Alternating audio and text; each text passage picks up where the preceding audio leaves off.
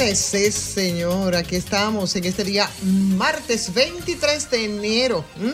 En este sol de la tarde, que es el sol del país, exactamente ahora a las 2 con 35 minutos. Y es momento, por supuesto, de formalizar el inicio, ¿eh? orientando con las informaciones del día. Y para eso el señor Ricardo Nieves, que ya tenemos en la línea, ya lo tenemos en la línea, ¿verdad?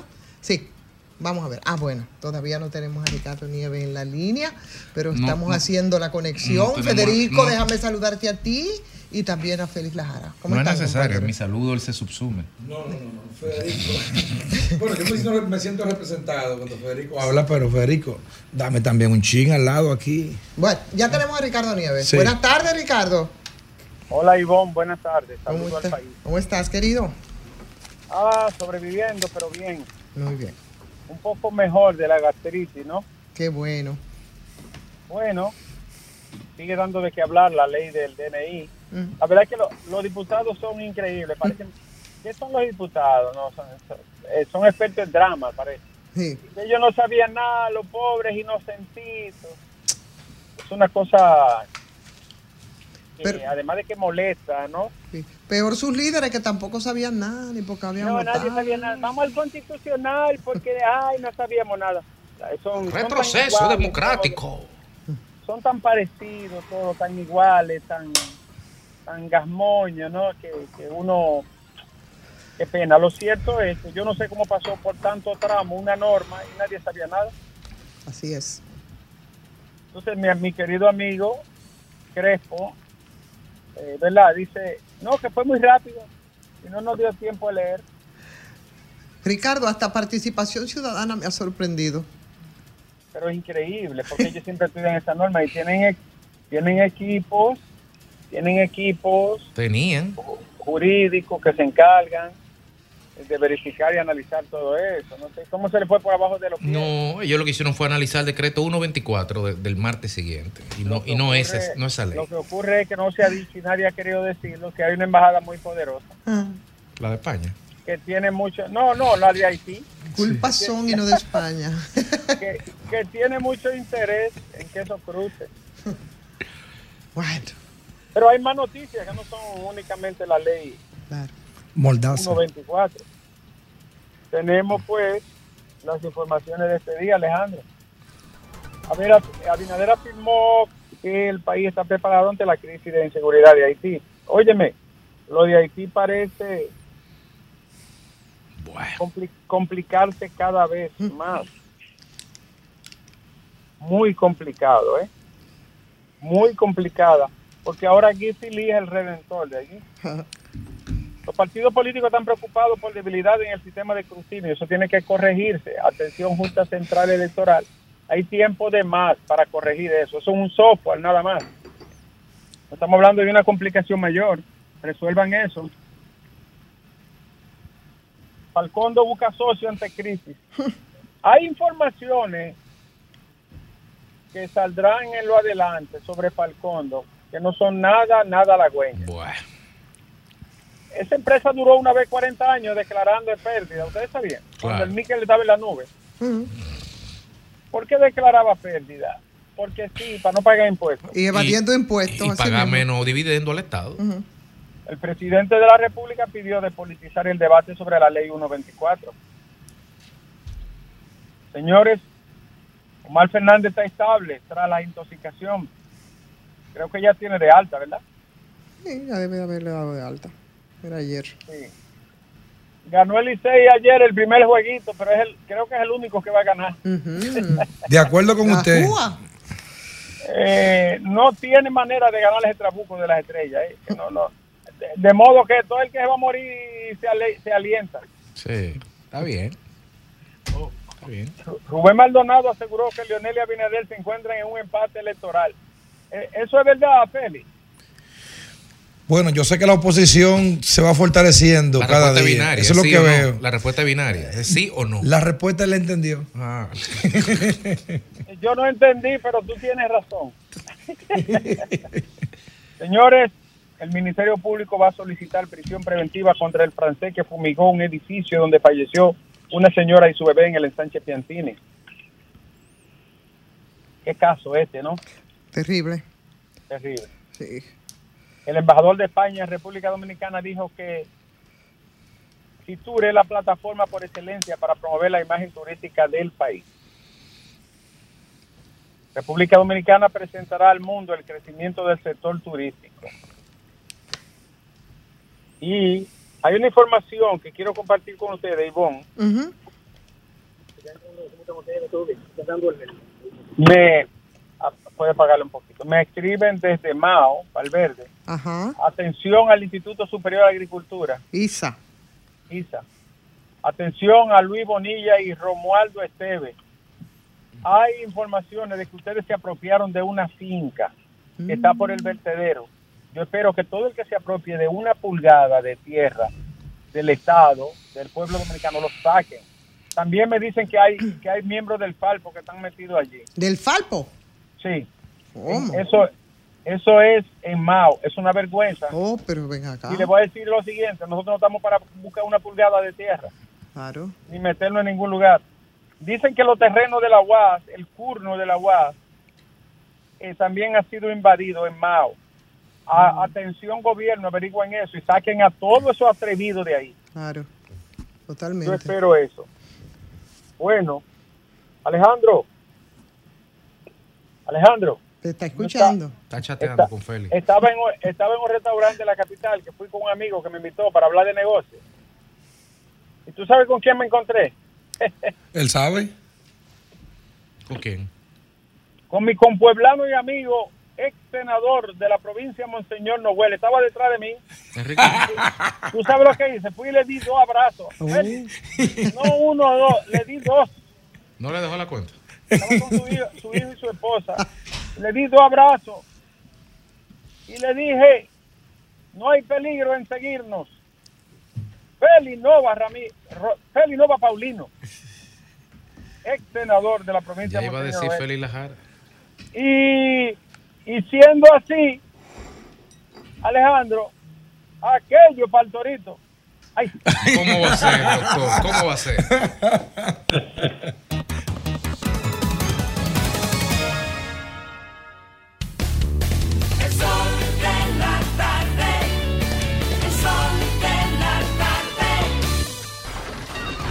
Comunícate 809-540-1065. 1-833-610-1065 desde los Estados Unidos. Sol 106.5, la más interactiva.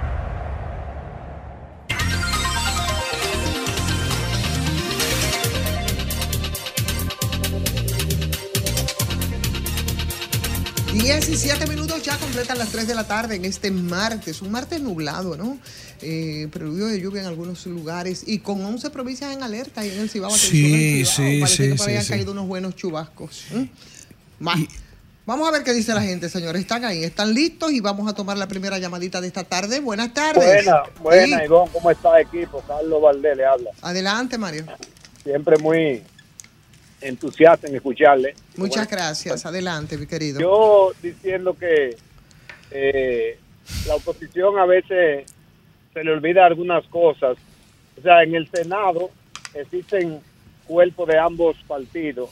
Entonces, después que aprueban las leyes, como la del DNI, salen a, ellos mismos que la aprobaron y que levantaron la mano, salen a decir que, que el PRM es el, el- el culpable, que fue que tomó la decisión antes toditos votaron. Eso por ese lado. Y otro la- otra cosa, eh, Ivonne y equipo, Mm. OCOA, OCOA, debe de haber cultura, debe de tomar en cuenta ese, ese tipo de eventos que hacen en cada pueblo, porque en mi vida, en la historia de mi vida, he visto yo tantas personas en unas patronales como la de San José de Ocoa. Ahí no había ni siquiera por dónde moverse, no había dónde parquear un vehículo, no había nada. Eh, eh, es un caos total. Ahí. Tengo una amiga que estaba ya trabajando eh, Ay, hace- Dios, eso- y me dijo di que eso era una locura porque en ese parque que no es tan grande habían cuatro discolay, cada una con una música distinta y Cuatro como un no, estruendo, una locura.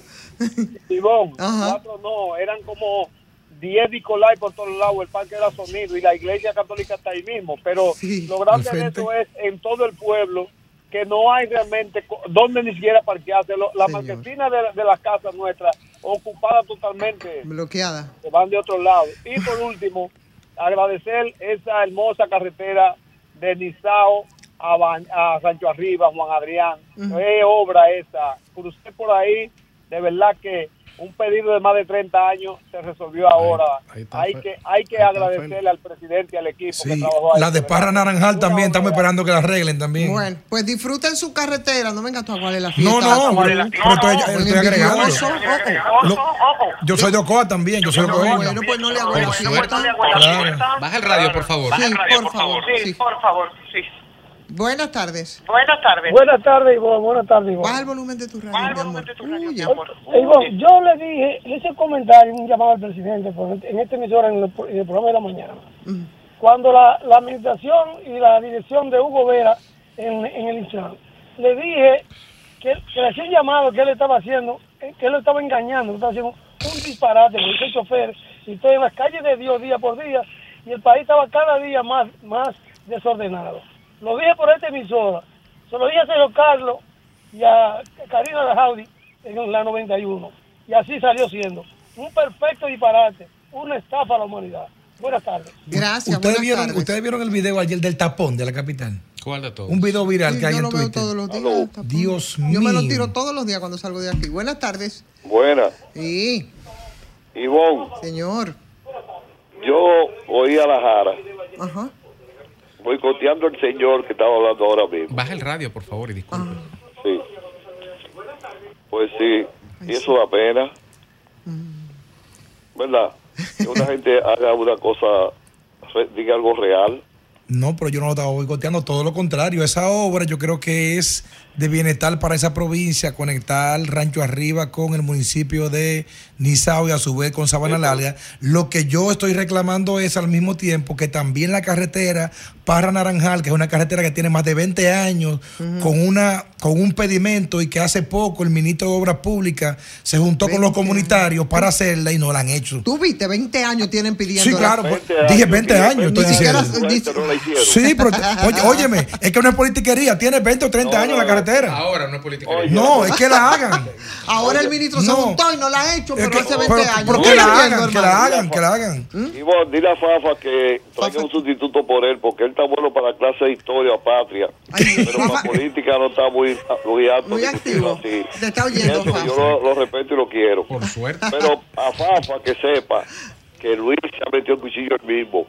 Dejó todos los PLDistas de Leonel y Danilo en el gobierno y le agarraron el metro, le agarraron el 911 y ahora le están agarrando los medios.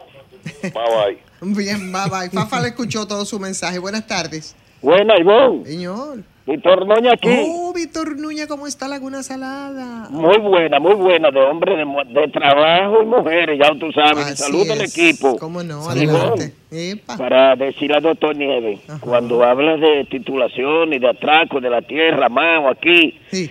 En, en el 2021, de una vez entrando el gobierno de Luis, recogimos toda la titulación que se apropiaron los pillos del gobierno pasado, que hasta cementerio se lo apropiaron. Y estamos esperando la titulación, presidente. Se me cuidan. Gracias. A titular entonces ahí en esa zona. Buenas Que tardes. el cementerio. Sí. Buenas tardes. Buenas tardes. Señores, yo escucho pacientemente los programas y yo veo que, si bien es cierto que esos legisladores que argumentan que no leyeron eso, lo hicieron muy mal, pero aquí hay tanto elogio para el señor presidente que yo, como que la gente no ha razonado de esta ley. Un presidente que somete ese proyecto de ley, lo promulga, Entonces, él es tan culpable o tan responsable, señores, como esos legisladores que lo aprobaron, porque ¿por qué la promulgó? Más o menos. Entonces, no, más o menos no. Sí. Señores, Usted- la gente usted nos ha escuchado a nosotros, nosotros hemos dicho No, aquí. no, no, no, no, a ustedes. Yo me usted. refiero a otros, Sí. sino que al presidente yo oigo que elogio, que elogio. Señores, como que el presidente no ha echado una bendición. Ah. Esos legisladores como el presidente han hecho el mismo desastre para el pueblo y la gente no se da cuenta de eso. Bueno, la gente debería darse cuenta porque tenemos unas elecciones a la vuelta de la esquina para que sepan aquí es elegir y cómo escoger, ¿eh? Y, los- y Señores. los legisladores no votaron como línea partidaria, votaron como opción Ay, propia. hombre, Pero qué eso no lo lindo. dijo. No, pero eso no te lo crees ni tú, Feli, Como opción favor. propia votaron. ¿De cuándo? Perdón, Mira, Feli, hazme el favor. ¿eh? O sea, así- Buenas así tardes. mismo, Ay, así ahora mismo. resulta que lo Solamente mira que en el Senado no votaron, Ay, en la Cámara de Diputados sí. belleza, pero qué belleza. Buenas tardes. La Ah, perdón. dirección del partido era votar por No, ese esa es la interpretación que, ha- que, No, que eso hace está entre- Angelito. eso está entrecomillado. No, no, eso lo hace. No, no, eso lo hizo un diputado Esa es la opinión, partido, esa es la opinión que dice. Angelito. Esa es la Ah, opinión de. Angelito, personal de No, él. La verdad Va- que, la verdad que. Esa es la opinión personal de ¿Tú eres Angelito. diputado? No, pero Perdón, conozco. tú eres diputado. Pero yo vi el, vi el titular. Pero, perdón, no, vi- y pero lo está leí entre y lo vi. comillas, pero está entre comillas. Que no importa, esa fue la opinión de él. Fue aquí mismo ¿Y el sol que Pero él es partido se diputado. Es que fue aquí mismo el sol, pero Perdón, pero es que él es diputado. Pero que no por- importa. Perdóname. Sí. Por sentido común,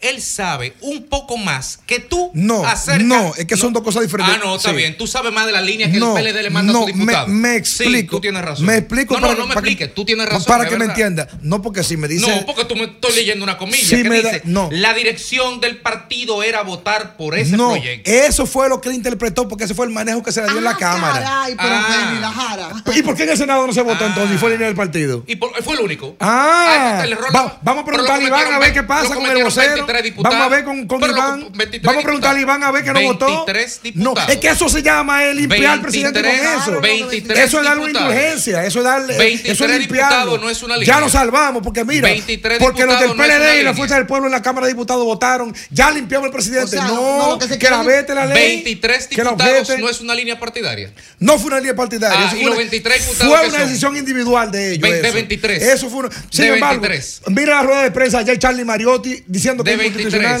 Esa es la posición oficial del PLD. vamos a- 23 Vamos a diputados. ¿Y la cuándo le van a someter a los 23 diputados? ¿Cuándo lo van a expulsar? Bueno, eso ¿Cuándo otra le van a cosa- es otro tema No, diferente. Esa es la cosa. Ah, esa es la cosa. Esa No es la ley, entonces, no es la ley. esa es la No es la ley, entonces. limpiar. No es la ley. Ustedes se No es la ley. Oye, es no es la ley Están ahora. sucios los dos. No, no es sucio los Se dos. pusieron no. a jugar pelota. Un solo responsable. El gobierno y la oposición. No, el gobierno y la no, oposición no, se pusieron a jugar pelota con una pelota sucia de No, aquello. y eso los no dos es tienen así. la mano sucia. Eso no es así. Y si te la quiere Porque limpiar, la te la oposición no votó.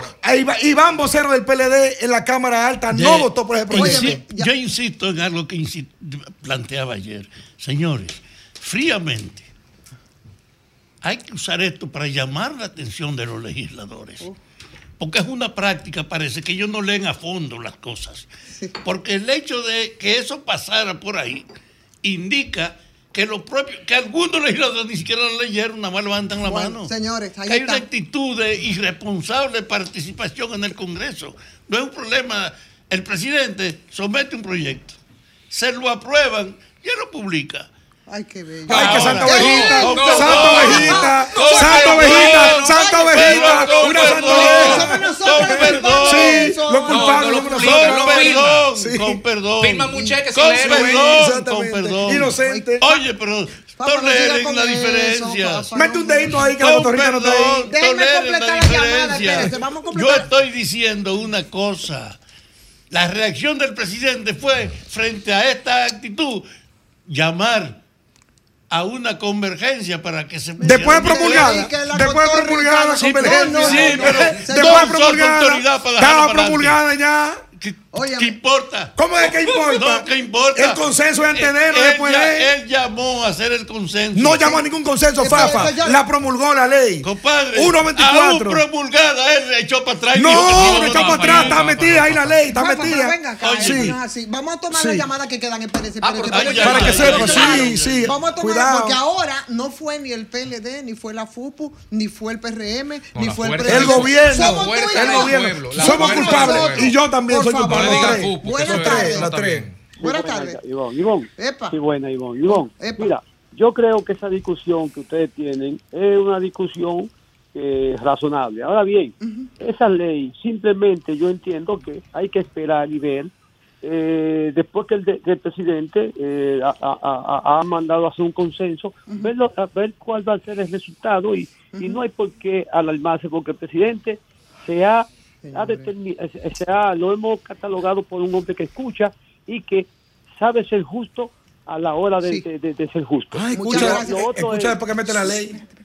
Eh, Lo o sea, si el es- presidente escucha, ¿por qué no escuchó todo el No, ruido bueno, que había no, antes, mi querido? y- y- sí, pero Ivonne, esa, ese proyecto está ahí en, el, en, en- en la Cámara de Diputados y del Senado. Eso tiene años ahí. Ahora, eh, lo del consenso entre todos es una realidad, Ivonne. O sea, ¿Pero qué no consenso? Ahí son todos, son porque acuérdate que esa ley no es una ley de República Dominicana, Eh, eh, eh, eh, pero hay un, un mandato, pudiera ser, donde el presidente vamos a esperar, pero no vamos a, a condenar al presidente porque todo el presidente, no, no, el presidente yo creo. Pero él es el único que firma. Lo que tenía Exacto. que hacer. Es- bueno, él no ha firmado nada todavía. Que no ha Vamos firmado la ley está promulgada de la no, 124. ah, No, no, no, no, eso se puede. no, eso- ¿Que se no, puede qué? no Que ya es una ley. no ¿Y dónde no que estamos en este país, señores, por. Dios? No, no, tú no, tú no vas a confundir a la gente, sí. Está Pero que no, la ley Sí, porque te quiere 124 es una ley promulgada ya. Él quiere confundir ahora diciendo no, no, que, Yo no quiero confundir a nadie, ya hay una ley, eso es una ley. Sí, pero eso, o- una ley, y, y, y, y, y- y qué quita una ley? Otra ley. Eso se puede resolver. eso Ahora, puede Ah, pero eso, eso es Ivonne, teoría de combinación. Lo, otro que quiero decirte, Ivonne, Ajá, y ajá. perdón, amigo, lo otro que Sí. quiero decirte, mira, Ivonne, yo escucho a los candidatos a síndico hablar Sí. con el bendito tema de toda una vida de que yo tengo estos cincuenta y tantos años. La misma, la A que yo misma- sé, el drenaje. ¿Eh? ¿Me escucha? ¿Se cayó? El drenaje, el, el drenaje, el drenaje pluvial, para que la sociedad lo pueda entender, Ajá. es del Estado y del, y del país. ¿Por qué? Y de la Porque alcaldía. Y de la alcaldía también. No, no, no, perdón, perdón, no, no, la alcaldía no tiene, no tiene la capacidad. No, Ah, no. pero es es una No. responsabilidad de la alcaldía eso. ¿Y cómo es la no, cosa? perdón, sí, es una responsabilidad de la alcaldía, pero no tiene los recursos. Ah, para es que, es que es mía, pero no, pero no tengo capacidad. Tú sabes por qué, perdón, tú sabes por qué que el presidente, tú, tú sabes por qué que ningún síndico y ningún gobierno ha hecho eso, por lo que usted sabe que eso les representa. No, te eso, es mentira. Eso no Te es voy a decir algo, Domingo. Domingo. pero déjame terminar. No, Domingo, Eh, espérate, que tú acabas de decir algo. Él es Domingo, yo lo conozco a mi llave. Oye, Domingo, oye esto, oye esto, pero oye esto. No es verdad que ningún gobierno ha intentado ni ha resuelto. Aquí hay cinco drenajes matrices en esta capital. Y Cinco. tres galerías. Oye, oye. Tres lo hizo en el gobierno de Leonel, cuando el gobierno del PLD. Uno lo hizo Balaguer y el de Nicolás de Obando. Después más nadie que ha hecho sí, drenaje sí, pero- en la pero- capital. sí, pero Graeme, ¿cuánto ha crecido la capital? ¿Cuántos edificios hay en Napa? Carajo, pero ¿Cuántos ustedes, ustedes los? PRMistas Pero, llevan varias, pero, hagan aunque sea pero, una. Tienen pero, ocho años, no han podido ¿tú sabes hacer ni un- sabes Domingo. Tú sabes, eh, ya. Ivonne, perdóname, Sí, para concluir. ¿Tú sabes cuál, cuál es la solución, Ivonne? Es que tú sabes, Ivonne, y lo sabemos todos, que eso lo que implica es destruir la capital. Y No, nadie- eso no hay que destruir nada, porque es una galería, eso va en el subsuelo, eso no va por Eso es soterrado, eso es soterrado. Eso es soterrado. El tema es más financiero. En la Nuña de Cáceres no se destruyó nada. El tema es, En la Luperón el no se tema destruyó es nada. más de recursos, según los muchos de Y los de que han pasado capacidad. por ahí. Y además de los recursos, es algo que no se puede exhibir, pero Capacidad. que tiene. Perdóname, Graimer, por favor, gracias. Sí. Entonces, eso tiene un impacto, ¿verdad? Muy fuerte.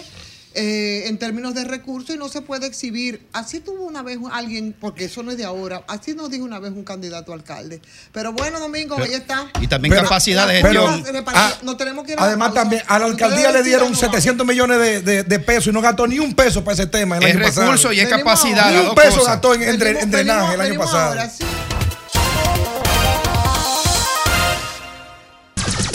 Sol 106.5.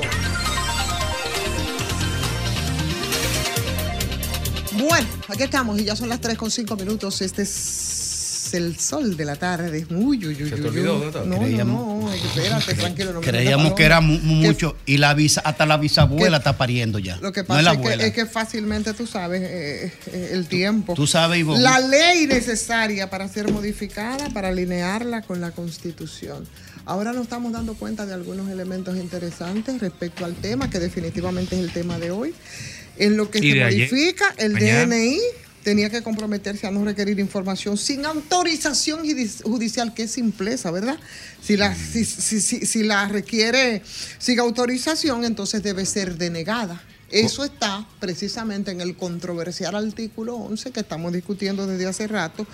Eh, y que ahora de repente nos enteramos y por supuesto lo que dice participación ciudadana, digo yo de manera extemporánea, respecto a todo este proceso. ¿Qué dijo?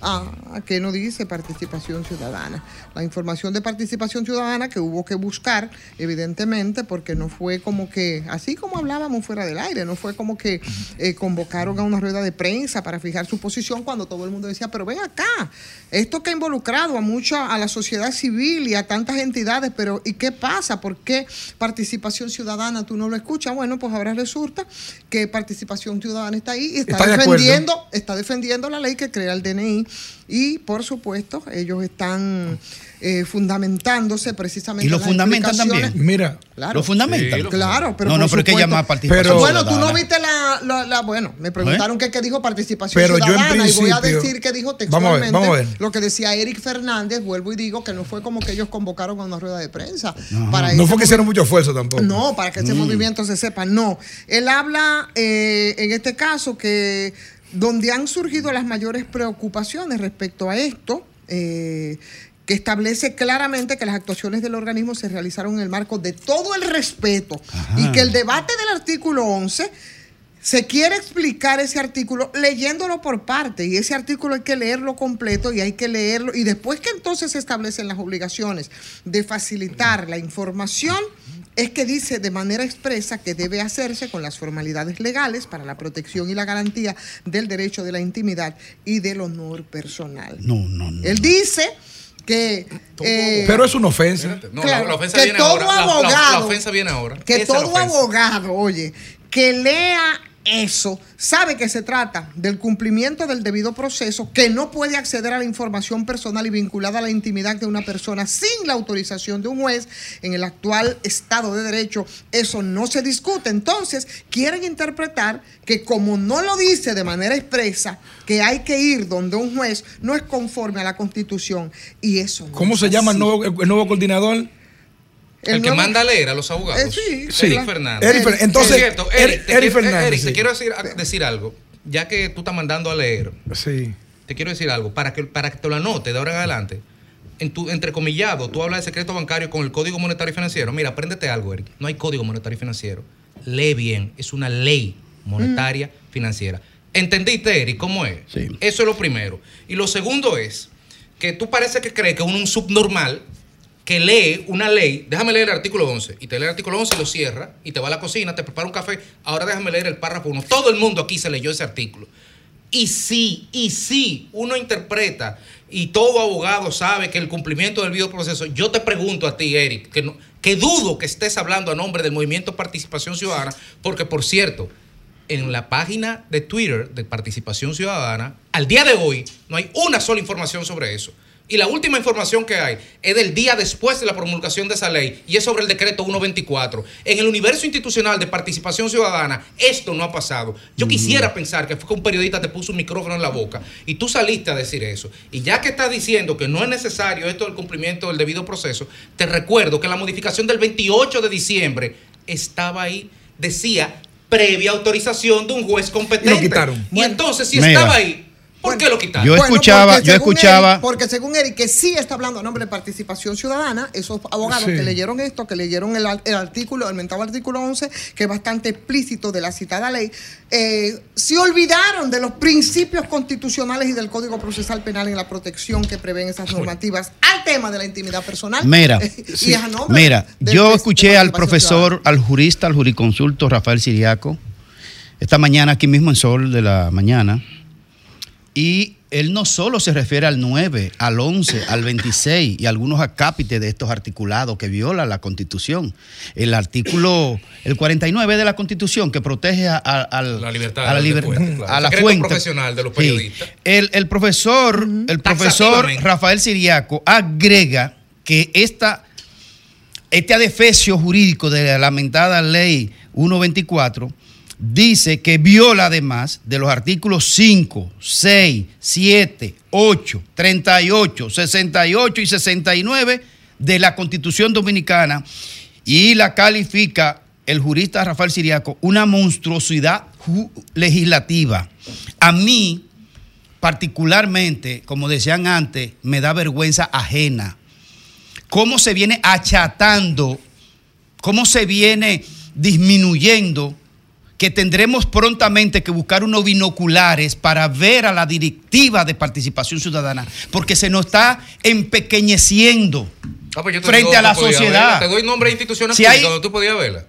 ¿Dónde? O embajada donde tú podías verla. Ahí es que ellos están. Óyeme, lo de participación ciudadana que nació sobre la base y el sustento de la democracia, la defensa de la transparencia y el fortalecimiento institucional democrático de nuestro país, de nuestras leyes y la constitución, que ha sido un rosario durante estas décadas en este país, y ahora se nos ha vuelto, se nos ha vuelto un gusarapo, un estanque pequeñito.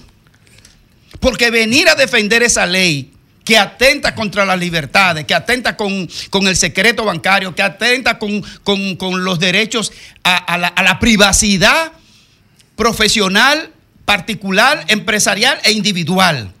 Porque cuando la Asociación de, de- de- de- Temas de Telefonía, de Empresarios de Telefonía, dice que eso atenta con el, el secreto jurí, el secreto eh, profesional de sus empleados, de sus A clientes. mí lo que me sorprende- No participación ciudadana. A mí- Óigame, dese tres golpes de pecho y pídale disculpas a esta sociedad. A mí lo que me sorprende sobremanera es que el señor Eric González, es el nombre, Eric González.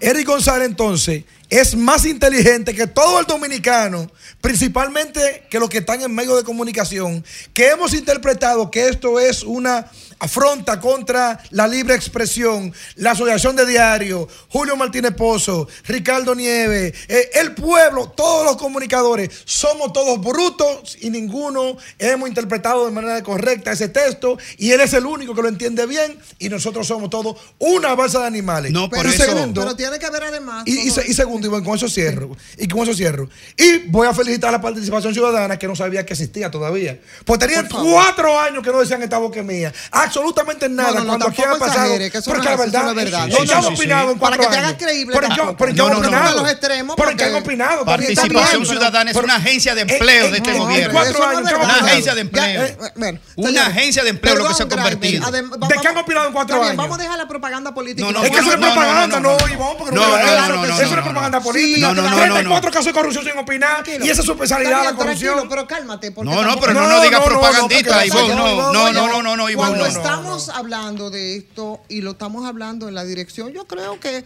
eh, eh, sí, ya vamos. Pero yo señalar que no hablan en cuatro años no es, no, no Es que señalamiento político. Es que es verdad. No, ¿De qué han opinado? Enséñame que usted digo esto. propaganda. ¿De qué? Bájale, bájale dos pesos, mijo, ¿De porque para que no se vea como propaganda política. Entonces, bueno, Mudo en pero señores, años. pero señores. Están más pendientes del empleo. Vamos a hablar La entonces- semana pasada pro- hablaron del decreto 124, Oh, pero ven acá. por ejemplo. Por- lo felicité por eso. Entonces- lo estoy felicitando. Porque después de cuatro años hablaron. Está bien, pero han hablado, porque para, para, para, no, para no afectar la credibilidad, tú sabes, en medio de la discusión que estamos con un Pero es que eso es interpretativo, Ivonne. No, no es interpretativo, es cua- que no es no, así. oye, sí, Pero es que cuando, espérate. cuando tú me cuestionas lo que yo estoy diciendo, la- es peor, es peor todavía. Tenemos en la línea telefónica a Nacef Perdomo.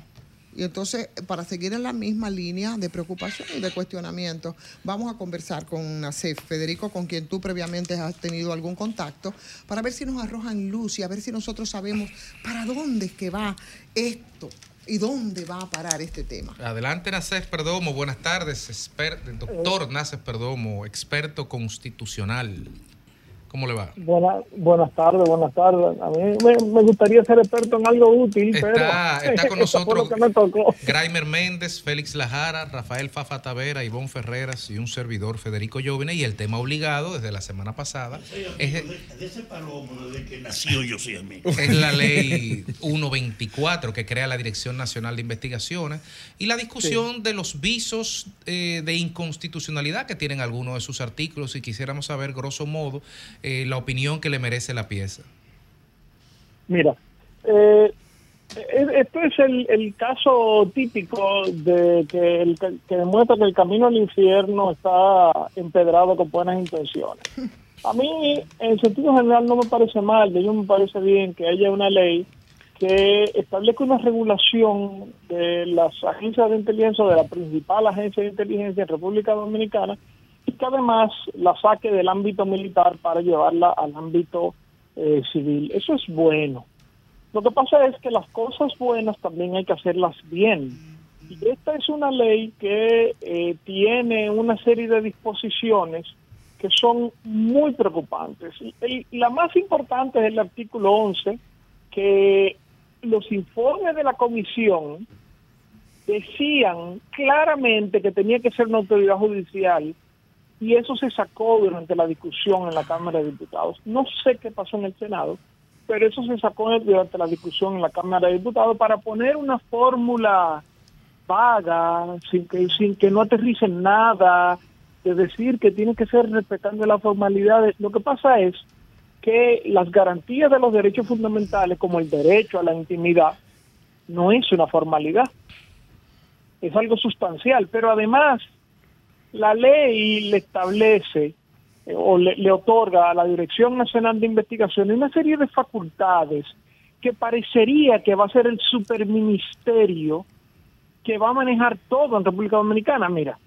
eh, le establece facultades de, de colaborar o no, entre comillas, con el Ministerio Público en las investigaciones eh, de seguridad nacional y temas anticorrupción. Eso es un problema, como está en la ley que no establece ningún tipo de, de, de reglas para eso. ¿Por qué?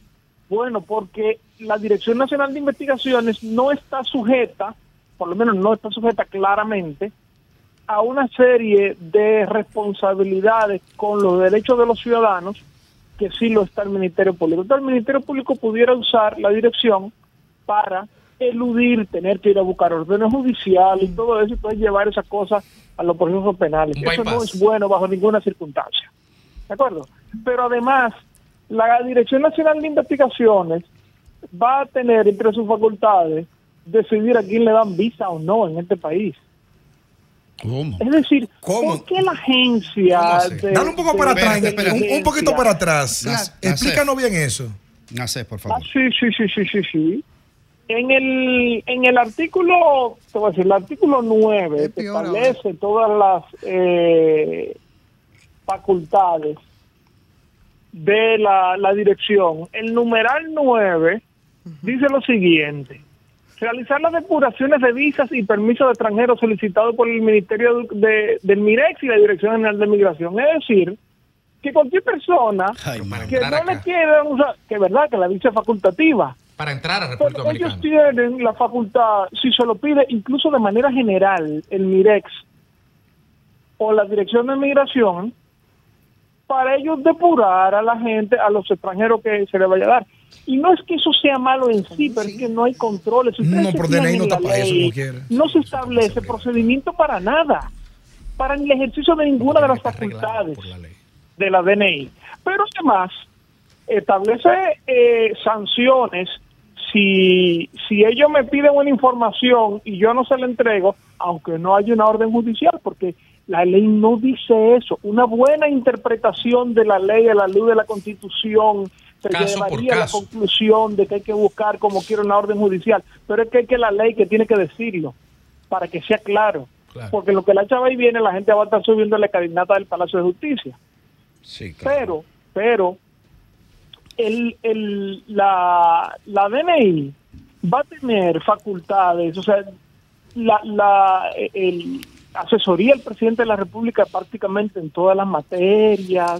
O sea, es una especie de superministerio que no tiene ningún control. Decía, perdí el hilo, pero lo recuperé, que la no hay, a pesar, hay sanciones para si tú no le entregas la información, pero no hay sanciones para el abuso de las facultades Nacé. por parte de la DNI. Nacef. Graimer Sí. Méndez de este lado, líder. Hola. Este, ha habido una discusión como una especie de limbo jurídico de qué pasa con la ley ya promulgada, más no publicada, eso por un lado. Y segundo, ya se introdujeron instancias de inconstitucionalidad ante el TC. ¿Qué puede hacer el TC mientras tanto y si tiene plazo para decidir? Ambas preguntas, por favor. Mira, el TC tiene un plazo de 30 días para fallar la acción en inconstitucionalidad una vez quede en estado de fallo, es decir, una vez todas las partes eh, envueltas tengan oportunidad de presentar sus argumentos. Lo que pasa es que eso no se cumple, ni se va a cumplir, ni se ha cumplido nunca, porque hay un tema en el diseño del constitucional, no es culpa del tribunal, no es culpa ni de estos jueces, ni de lo anterior, ni de lo que vengan, y es que tú tienes que reunir nueve votos de 13 y eso es muy difícil en cualquier circunstancia. Imagínate un tema controversial como este. Discúlpame, Entonces, en ahí que mismo. HMI sí, viene, sí, no, el- el Nacef, discúlpame tribunal- ahí mismo para... discúlpame, eh, sí. déjame terminar la idea, por favor. El tribunal ha dicho en reiteradas ocasiones que no, no tiene la facultad para suspender provisionalmente la aplicación de la ley. O sea que en el tiempo que el tribunal se logra poner de acuerdo, que pueden ser cuatro o cinco meses o pueden ser cuatro o cinco años, la ley va a estar siendo aplicada. ¿Y sobre la publicación? No, eh, ahí, déjame hacerle la pregunta ahí, porque eh, eh, tengo la duda, y, y era lo que nos preguntábamos ayer. Parece que Nacef tampoco nos puede dar la respuesta. Y es que, ¿qué decidiría en ese caso, Nacef, eh, el constitucional? Eh, si se queda o si no se queda la ley. O sea, ¿qué, qué es lo que tendría Sí, que sí, la- no, el tribunal puede hacer varias cosas. Puede anular la ley, puede decir que, que la ley es constitucional, que me parecería una barbaridad, pero todo es posible. Eh, también puede eh, emitir una sentencia eh, interpretadora de la ley y decir que, bueno, que la ley, que ya lo ha hecho antes, que la ley es constitucional solamente si se interpreta en tal o cual sentido. Esa que pudiera ser la salida, digamos, salomónica a la cuestión, tiene un problema. Y es que, como ya decía antes, la ley no establece ningún procedimiento para nada. Entonces, el tribunal tendría que crear el procedimiento y eso no es correcto, porque una cosa es dictar una sentencia interpretadora y otra cosa es crear el procedimiento tú en vía jurisdiccional. Con el agravante de que si lo decide el tribunal, ese es el procedimiento y eso se acabó porque ni, ni siquiera el legislador lo puede tocar. Entonces yo creo que para este caso, esa que pudiera ser la solución salomónica, tiene dificultades que, que la hacen poco recomendables. Eh, lo- la segunda, pre- la, la primera, que era de, de si, si no se ha publicado, ¿cuál es el estatus jurídico de la ley promulgada más no publicada? Bueno, en principio, en principio, la, la ley eh, no debe de, de regir mientras no sea publicada. Y hay plazo para es eso. Y hay plazo. No. eso no eso no se aplica tanto ya, porque esa es una disposición que estaba en el Código Civil ¿Qué está? que eh, obedece a la lógica del, del siglo XIX, es decir, tenía que haber una gaceta eh, oficial y todo eso, pero ahora ya todo el mundo conoce el, el- dominio público. el tema, el, el contenido de la ley, y entonces siempre va, hay un problema de seguridad jurídica, porque si es verdad que no, que en principio la ley no es aplicable porque no ha sido eh, publicada, lo cierto es que como ya todo el mundo conoce el contenido, y sobre todo la administración pública conoce el contenido, no dudes tú que se la quieran aplicar eh, a la gente. Por ejemplo, yo, yo te voy a poner un ejemplo claro. Yo nunca me entero de las leyes porque la busco en la Gaceta Judicial. Yo la busco en la página del, del Poder Ejecutivo, que tiene una página muy buena de leyes y decretos, o la veo en la prensa y, y te ponen el enlace para que lo bajes. La Gaceta, yo tengo, en, bueno, en estos días tengo un caso que tú te buscar una, una- un, bueno, un, un- un boletín oficial. Sí, Eric González, Eh, Eric González de Participación Ciudadana dice. Eh, Er- Eric, Eric Hernández, ¿verdad? Eric Hernández de Participación Ciudadana dice que, que el artículo número 11 de esta ley, donde explica todos los detalles, el punto de discusión de este tema de la ley 1, 124, que cualquier abogado simple, con simplemente, valga la redundancia, leerlo, entiende rápido y que todo lo que está ahí está correcto. ¿Qué opinión te merece ese artículo y la interpretación de participación ciudadana? Bueno, lo primero que yo te voy a decir es que yo no estoy de acuerdo y quizás soy un abogaducho, no sé, eh, yo no, no sé qué decirte. Eh, lo segundo es que para ser justos con esa institución, eh, eh, me dijo una persona de adentro que esa no era la opinión de la de participación, sino que de uno de sus miembros. Federico lo dijo aquí, Federico lo dijo. Yo dije lo que iban a decir, a ver. que lo, lo Lo único que- que pueden decir. Lo que pasa es que eso fue hace cinco días, salió en la prensa y ellos no lo han desmentido en un- de, por un lado, ni tampoco han dado su opinión por el otro. Se da por hecho entonces. Entonces, eh, eso es un la- problema interno de ellos. Ciertamente lo único que sale de participación es esa eh, opinión, que a mí me parece, tú la lees y tú te das cuenta que es una opinión que no está, no, o sea, no es fruto de la reflexión, eh, y no es que hay que estar de acuerdo con uno, pero tú te das cuenta, hay gente que, que eh, puede no estar de acuerdo con uno jurídicamente y cuando te lo argumenta, tú dices, bueno, yo no estoy de acuerdo, pero tú, tú has hecho un ejercicio eh, respetable y hasta admirable de, de interpretación jurídica. Ahora, esas declaraciones que yo vi son sencillamente de una persona que entiende que eso es así, porque sí, y San se acabó. Eh, hay, hay que hacer, hay que hacer una, una salvedad, miren, señores.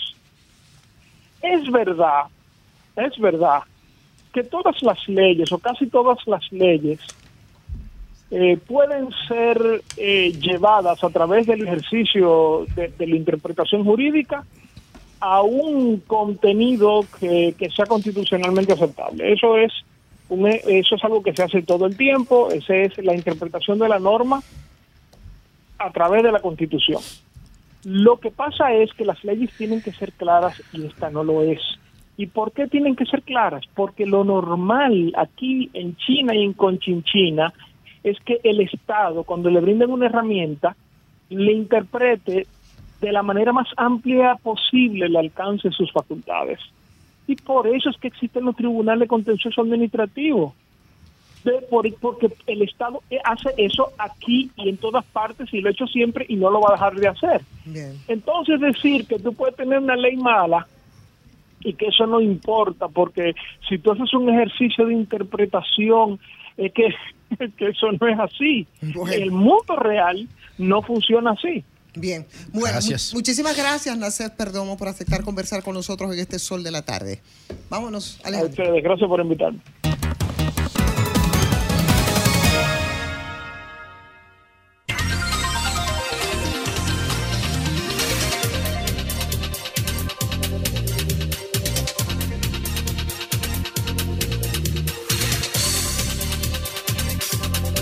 Bueno, señora, aquí estamos. Uy, en este martes, un martes bastante candente, ¿no? Con este tema. Ya son las 3 con 32 minutos. Fafa, buenas tardes. Vamos a escuchar su Buenas comentario. tardes. Creo que estamos viviendo un momento especial que no debe esfumarse sin que saquemos la esencia de lo que permanece de esta disparidad creada actualmente. La democracia ha sido un proceso que reconoce derechos, pero que la mayor parte de esos derechos, en el fondo, sobre algunos, no tienen importancia. La estructura institucional del Estado, que tiene tres poderes, el ejecutivo, el judicial y el otro, te dicen que ese funcionamiento disque con tres autonomías, con tres derechos de independencia, no opera de esa manera. Que no es verdad que opera aquí la justicia, el problema parlamentario y el problema político, cada quien por su lado. Hay una herencia hay una herencia en el ejercicio fundamental de la política que en el fondo son pasajeras todas las cosas que se planteen. Y cuando uno solicita que el país tiene, que la gente tiene que integrarse en las decisiones, intervenir, participar, opinar, también hay una prostitución en ese ejercicio de la población. Ahora estamos en una campaña política y la gente está actuando no en función de su lealtad o de su apego a que hay que tener una institucionalidad clara y que exprese la voluntad, sino al hecho tradicional de que en una campaña electoral usted promueve su interés y su candidato. Los adversarios a usted no le importan más que menoscabarlo. Y desde ese punto de vista, yo creo que ahora está ocurriendo un hecho para revalorizar el comportamiento político en una democracia como esta, que es débil, frágil y a veces inservible porque no tiene medios para imponer la real voluntad que corresponde al interés público. Ahora, este desparpajo que se ha creado con ese proyecto de la ley primera del 2000, del 24, esa ley ha despertado toda la población. Yo no creo que hay nadie interesado en los problemas fundamentales o no interesado que esté al margen del impacto que está discutiéndose con esa ley. Y yo quiero detenerme ahí. De esta ley vamos a recordar una cosa positiva. Se ha insistido a todos los niveles en compartir una opinión y calificarla. Y en ese orden, eso debía ser la práctica frente a todas las leyes. Que la gente la vea, que conozca. Y ahí está mi crítica al sector parlamentario. En la bendita visión disque de la autonomía de esos tres poderes, el resultado fundamental de esta discusión que tuvo años detenida en el Congreso ha sido precisamente, precisamente producir una acción que usted no puede ocultarla. Los legisladores no se portaron adecuadamente con su responsabilidad estudiándola. Y yo creo que es una alerta en el orden de llamar la atención de nuestros legisladores, sean del gobierno, sean de la oposición, que ellos son los que tienen que hacer el esfuerzo de verificar, de seleccionar, de clasificar cualquier propuesta o cualquier contenido de una ley. Y en este caso es claro, es claro, clarísimo que el Congreso actuó con una práctica del pasado que la superficialidad pura y simple. Ojalá esta experiencia mejore la atención de los legisladores y segundo, active para que todos los sectores populares sean también vigilantes para opinar a cualquier medida que tiene que ver con el interés general de la población.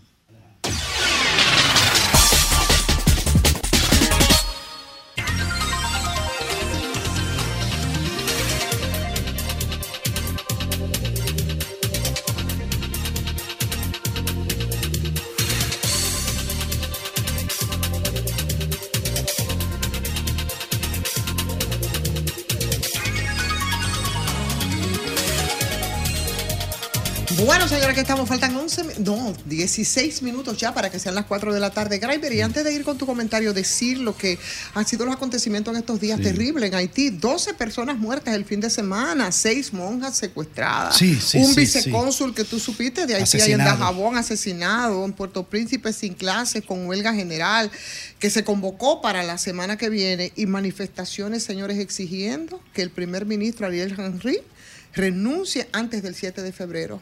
Y tú te preguntas, ¿y dónde están los kenianos? Y do- no, ¿y dónde está la OEA? Que, que, que no ¿Dónde dice están los kenianos? ¿Cuándo llegan? ¿Eh? Señores, que renuncia antes de qué día le dicen al presidente. Al- antes del 7 de entonces le agrega la, la coletilla antes de ser linchado. Ay, Virgen Sí. del Alta. Bueno, Sí. Se le agrega no, se Sí, le pone después. se le- sí. Lo- con lo que que no- renuncie o será linchado. lo que no sería raro, linchar un presidente y cuatro, cinco, seis años después, entonces todavía no se sepa ciencia cierta quién lo hizo. Con esto te doy las buenas tardes, Kramer, para tu Gracias. Ivonne, y gracias a toda la audiencia de este formidable equipo, Sol de la Tarde, Sol del País. Miren, lo que ha acontecido con la ley 124 es inenarrable, indescriptible, en función del orden democrático institucional y de avance de la transparencia y el respeto a los derechos fundamentales y al deber sagrado de la intimidad y los secretos profesionales. Eso son, eso estamos hablando de una ley decimonónica, lo que se está planteando cuando el Estado tenía que hacer un Estado vigilante sin, sin respeto de ninguna norma sobre la base de garantizar el, el status quo del poder en ejercicio. Lo que más se parece a esto, sinceramente hablando, y no es una hipérbole, son una, una decisión de tipo de, la, de los 12 años, por no hablar de, Trujillo, porque era un, poder absoluto, pero eh, la- la dictadura, eh, semidictadura de los 12 años de Balaguer, digamos que esta ley se parece mucho, no al Balaguer, que cuando vino luego con, con un criterio más democrático en el ejercicio del poder en su segunda ola de mandato. Sí, entonces, eh, y yo realmente, lo he dicho aquí, lo he dicho delante de Fafa, que es un referente histórico de la lucha por la democracia, que si hay un partido que no le luce para nada es al PRM. Ni a su dirigencia. Y lo que yo dije el otro día del presidente Luis Abinader, que es el primer presidente de este país nacido posguerra de abril, lo compromete mucho más con una cosmovisión más liberal no retrógrado, que han envuelto al presidente, no sé si con, por desconocimiento o con conocimiento pleno del presidente, pero que le gusta esa ley, realmente es un hecho eh, que, que ofende a la inteligencia de todo un pueblo y al contexto de mayor libertad que se ejerce en el mundo con tantos medios de investigación que hay ahora. No es necesario instigar molestar ni sacar de, de- debajo de las gavetas ni de los escritorios de, lo- de la- de la- de los periodistas las informaciones que tengan respecto de, de una información sensitiva, por decirlo de alguna manera, porque el, artículo 49 de la Constitución protege los medios. Se ha opuesto todo el mundo, la asociación de diarios, la iglesia, los dueños de telefonías, dice que afecta el derecho a la privacidad de sus clientes. Caramba.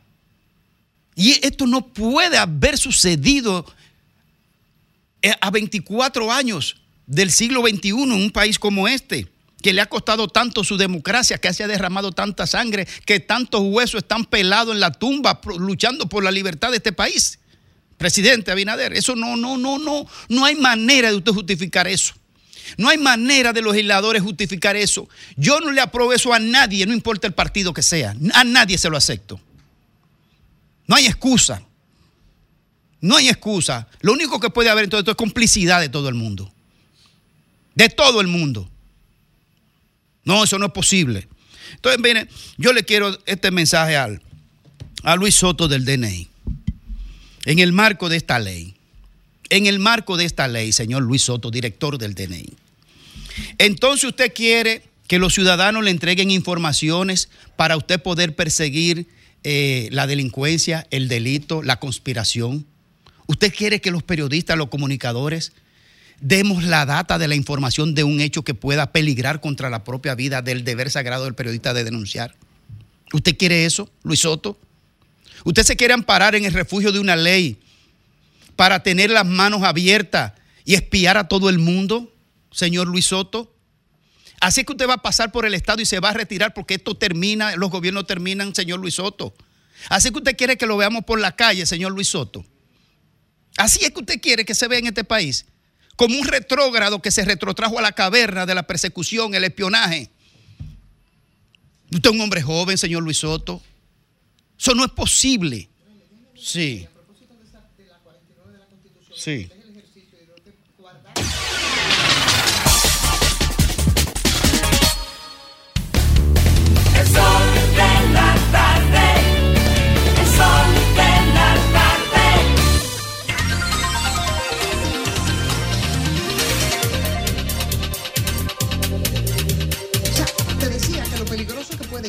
Resulta ser incluso para un periodista, sobre todo el periodista del área de, de la investigación, revelar sus fuentes. A veces tú tienes personas que te proveen de datos, pero tú tienes que cuidar, porque si tú no lo cuidas, esto puede implicar o la diferencia entre la vida y la muerte para quien te da el dato, e incluso para ti. O sea, yo no sé si han medido la magnitud de de, eso. Dios, por el amor de Dios, Luis Soto. Y lo voy a decir directamente a usted, porque usted que está al frente. Los responsables de esa ley es usted y el presidente de la República que la promulgó y los integrantes de- del Congreso que la aprobaron. Eso es inaceptable en este tiempo, señor Luis Soto. Pero yo le voy a poner un desafío más importante, señor Luis Soto. Más importante, en paralelo y concomitantemente con esta desproporción de ley que abusa de todos los dominicanos. Es lo siguiente. Luis Soto, usted que llegó al Estado recientemente y que le dieron esa cartera tan sensible y tan importante, usted sabía, señor Luis Soto, que aquí hay unos centros de espionaje que violan la ley, que violan la constitución a todos nosotros. En esta cabina, todo el que está en los medios sabe que aquí hay unos centros con nombre y apellido que espían y venden información y chantajean con información personal, empresarial, política y, y periodística, señor Luis Soto.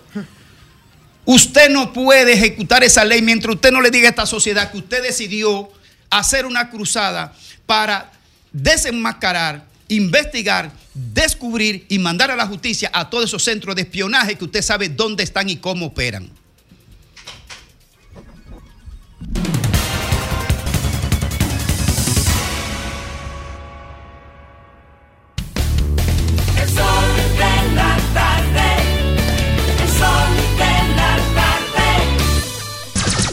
Son 106.5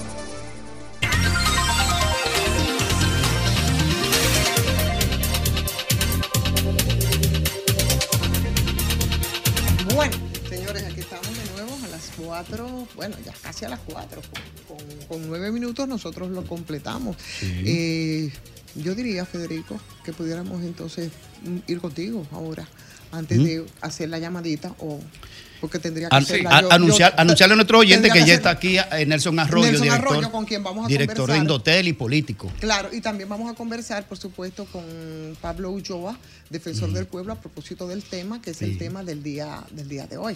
Así es que, Federico, no importa que Sí, te sí, demos sí, ahora adelante. la bienvenida. no Buenas tardes. Vamos arriba. Eh, buenas tardes, amigos que nos ven, que nos escuchan. En el día de hoy, al igual que ayer, al igual que antes de ayer y al igual que la semana pasada, el tema obligado, ¿por qué no decirlo? Y es referirnos en torno a, lo que acaba de decir mi, compañero Grimer y a lo que seguramente hablará Félix y a lo que seguramente hablará Ivonne.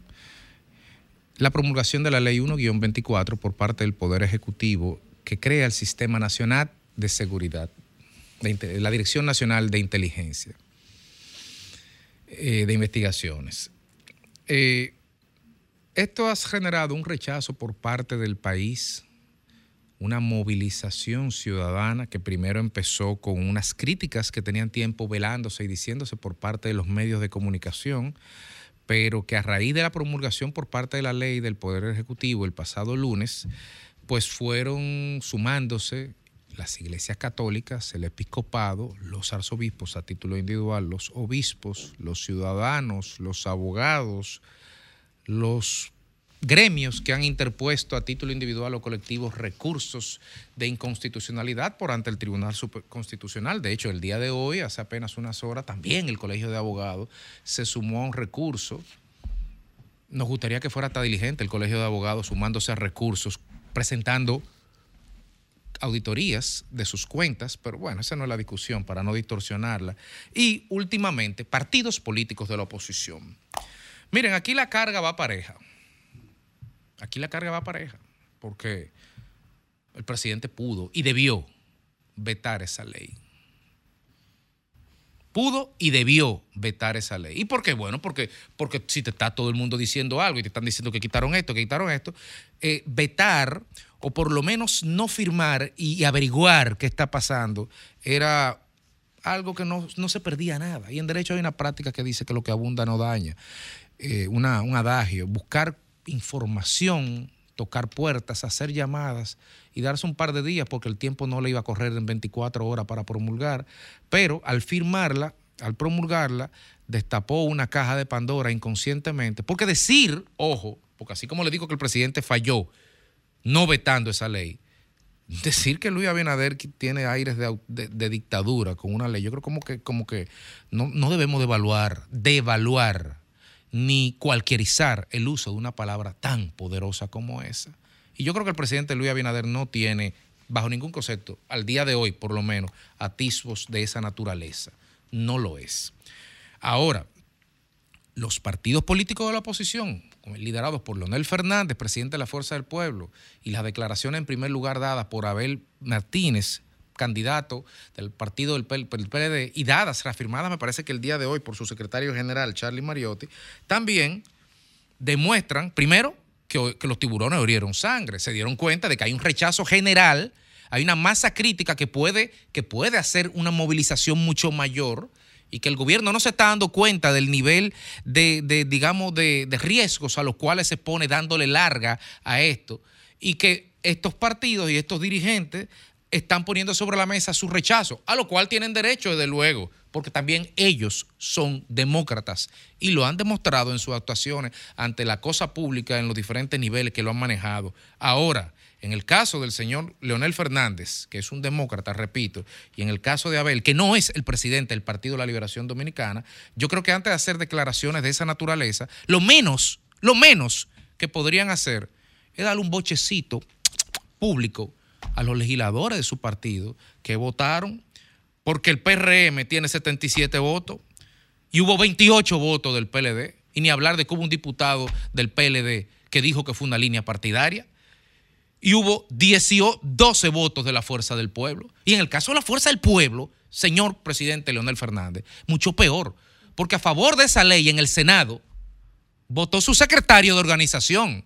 Y yo creo que si el secretario de organización, el senador Félix Bautista, vota a favor de una ley, yo creo, creo, me luce, que eso es una posición partidaria, entiendo yo, porque si eso no lo es, ¿qué lo es?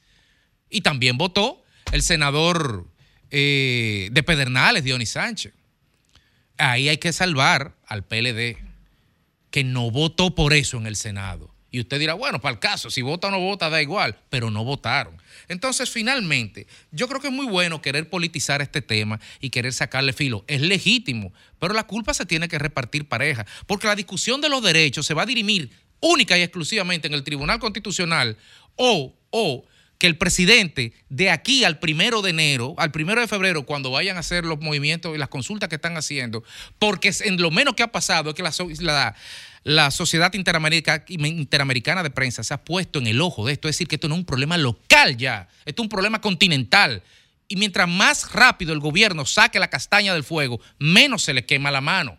Entonces, finalmente, no le den larga al asunto. Háganse su proyecto de ley, consensúenlo todo lo que sean y retírenlo, porque ya vemos que el Tribunal Constitucional tiene sus tiempos y me permito recordarle tanto al gobierno como a la oposición que en febrero hay elecciones y que en mayo también y que la ciudadanía está viendo, sí, esa ciudadanía que vota.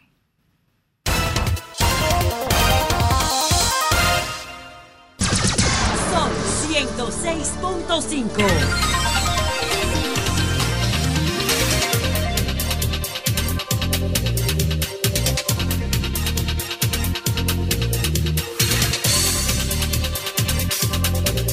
Bueno, señores, aquí estamos. Ya son las 4 2 minutos, exactamente las 4 2 minutos. Le habíamos dicho y vamos a conversar con Pablo Ulloa, defensor del pueblo, porque de verdad que parece como que esto no tiene sentido, esta ley. Este año arrancó con un fogarate Oye, en este país. ¿Qué esto, fogarate esto- que hay esto aquí? es una locura Y que Fafa nadie ahí. entiende y ahora muchos quieren sacarte las castañas del fuego. Pero bueno, vimos algunas declaraciones de Pablo, algunas advertencias que había hecho y eh, la citaba en octubre respecto a los problemas que tenía esta ley y que nadie le hizo caso, había dicho Pablo Ulloa. Buenas tardes, doctor.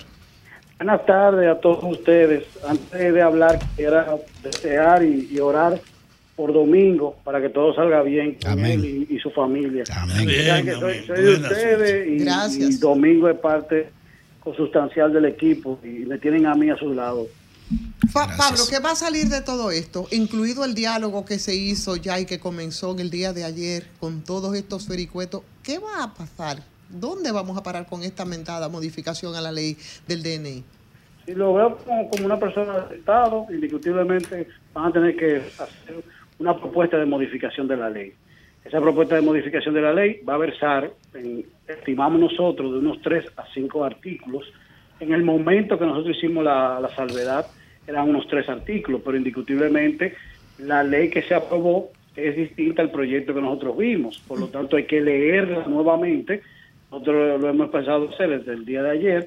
Tenemos algunos puntos y ese proyecto de modificación tiene que versar con unos artículos ya elaborados en consenso para que no tengan límites que constitucionalmente bien están establecidos, como por ejemplo la función del Ministerio Público y del juez para el debido proceso, la pena por si tú no das información de dos a cinco años. O sea, hay una serie de elementos que, que rayan frente al Estado Social y Democrático de Derecho, rayan sobre artículos particulares de- del catálogo de derechos e incluso en la función del Estado y otros aspectos constitucionales que eminentemente tienen que ser tomados para una ley que sea sistémica. Una cosa, Pablo. Eh, señor defensor del pueblo, esta confianza con, con ese señor. Mira, eh, ¿en qué consistió la carta o fue una carta o fue un documento que tú enviaste en el proceso de discusión en el Congreso? ¿Cuál- ¿Qué, qué elementos contenía de manera específica?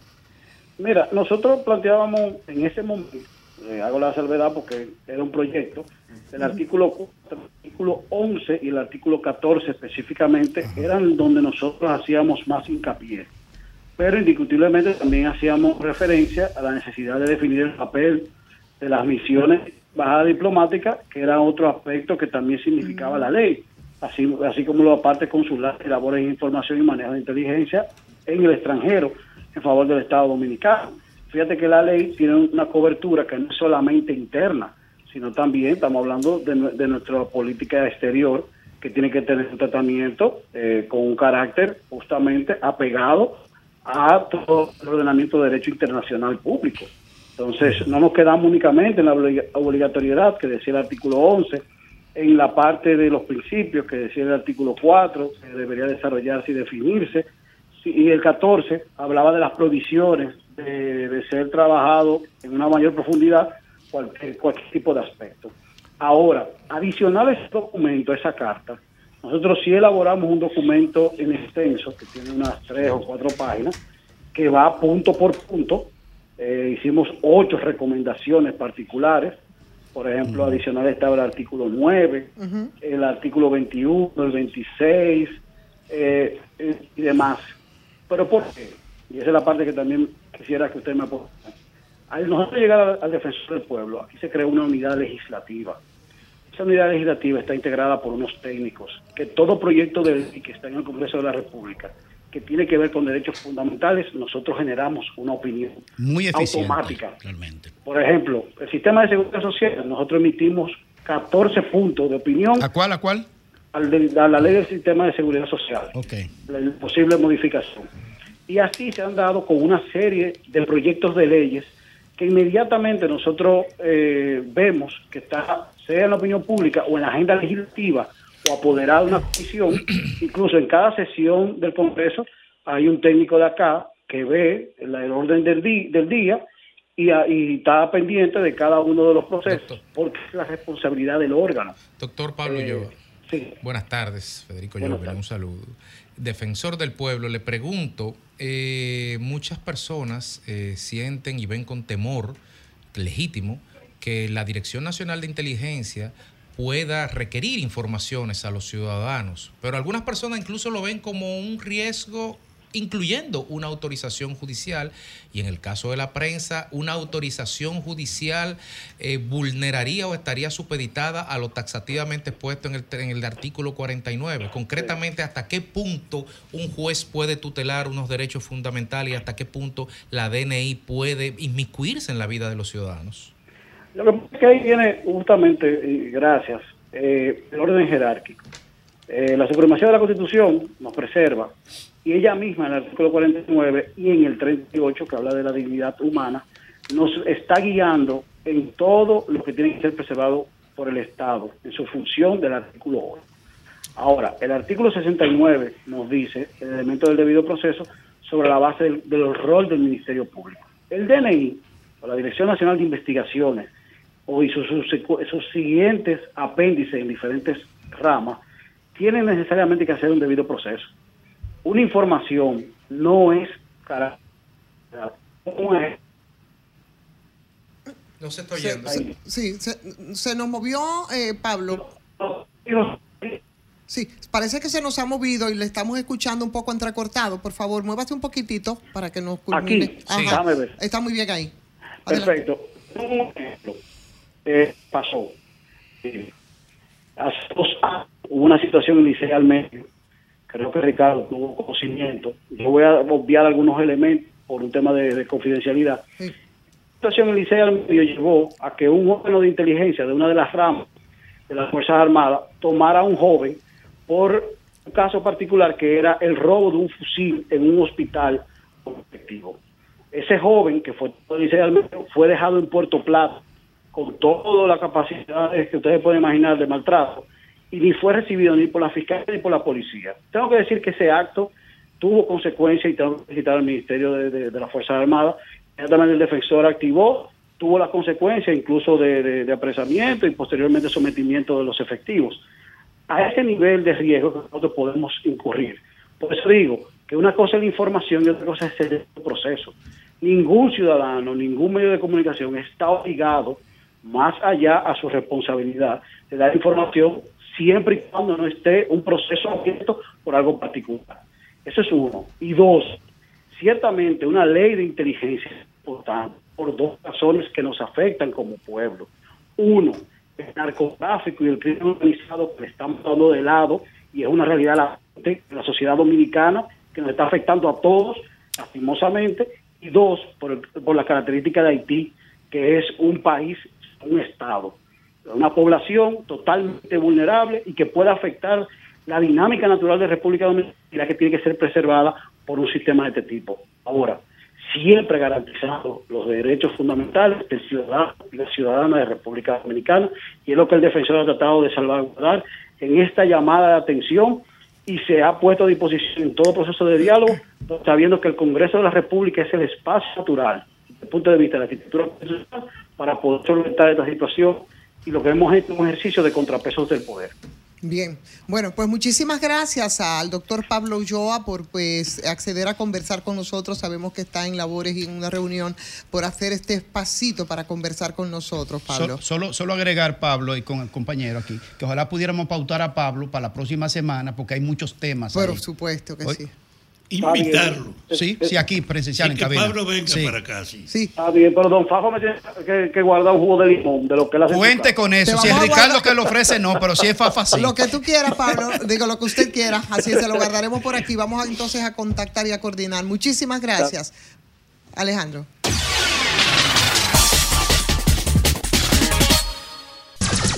Son 106.5.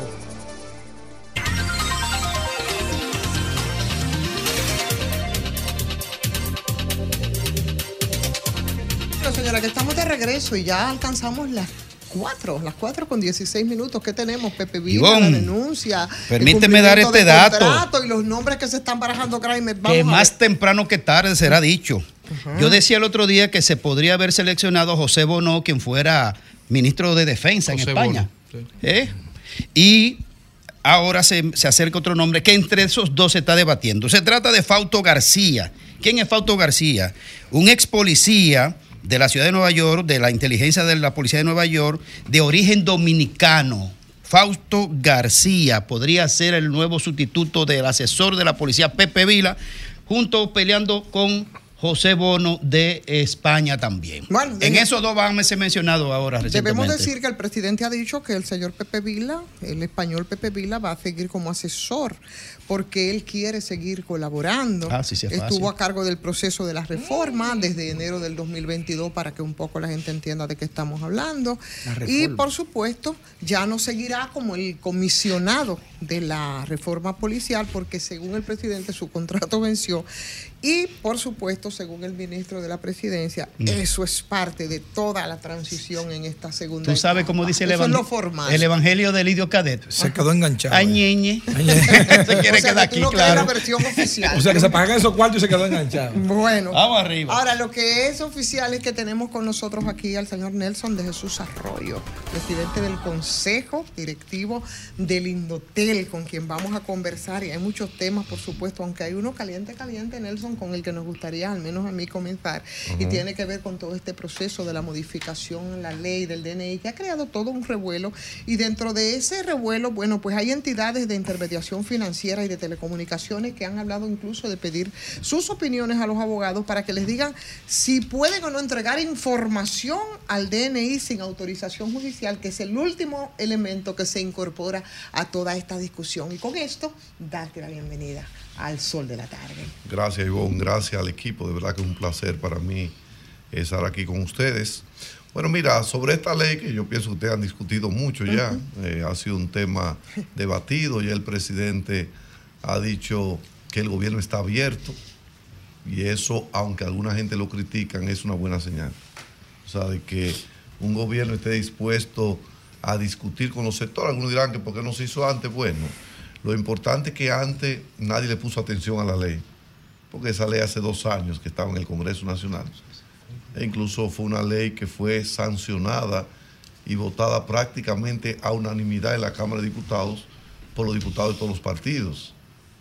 Hoy aparecen algunos partidos, lógicamente, haciendo críticas, pero parece que no estaban cuidando a sus diputados o no estaban al día con las cosas. Ahora, lo importante es, y le puedo dar garantía de eso, que cualquier cosa que haya que corregir, el presidente de la República ha dado muestra de que es un hombre abierto, que si tiene que rectificar, rectifica, y eso es lo más importante en un sistema democrático. Pero Luego todo el mundo podrá decir lo que quiera, tener las argumentaciones que quiera, pero lo importante es que si hubiese que rectificar algo, el gobierno ha dicho que no tiene oposición en eso y que finalmente, como es una ley, si alguien no está acorde con un punto, tiene también la vía del Tribunal Constitucional que la- eh, el presidente de la República eh, o la presidencia de la República, lógicamente, va a coger cualquier dictamen. Pero mientras tanto, ya una reunión de la comisión con la sociedad eh, de, De diarios. de De diarios diarios, sí. dominicanos y ya se empezó el proceso. ¿Y usted, ¿y usted está de acuerdo o en desacuerdo con la redacción que tiene hoy la ley? Bueno, mira, yo no voy a entrar en esos juicios porque es una ley promulgada por el Poder Ejecutivo y yo no voy a entrar en ese tipo de contradicciones. Yo puedo tener cualquier opinión, pero me la reservo. Respecto a lo que usted decía con el presidente y por supuesto con esas características que tiene, que así lo ha mostrado por su- de, de siempre estar dispuesto a rectificar. Hoy no pudimos, pero yo- yo la- la- pero yo digo, no pudimos entonces es, eh, brincarnos, tener que caminar sobre lo andado frente a una ley que ya hace dos semanas está haciendo bastante ruido y no promulgarla como lo hizo y así nos evitábamos y ese Pero consenso. que al momento de la promulgación, hay que decir la verdad, no había ningún ruido. Eh, el ruido se produce prácticamente a partir de la promulgación. Había quizá pequeño viso de que podría alguna gente estar en desacuerdo, pero te reitero, la ley tuvo dos años en el Congreso.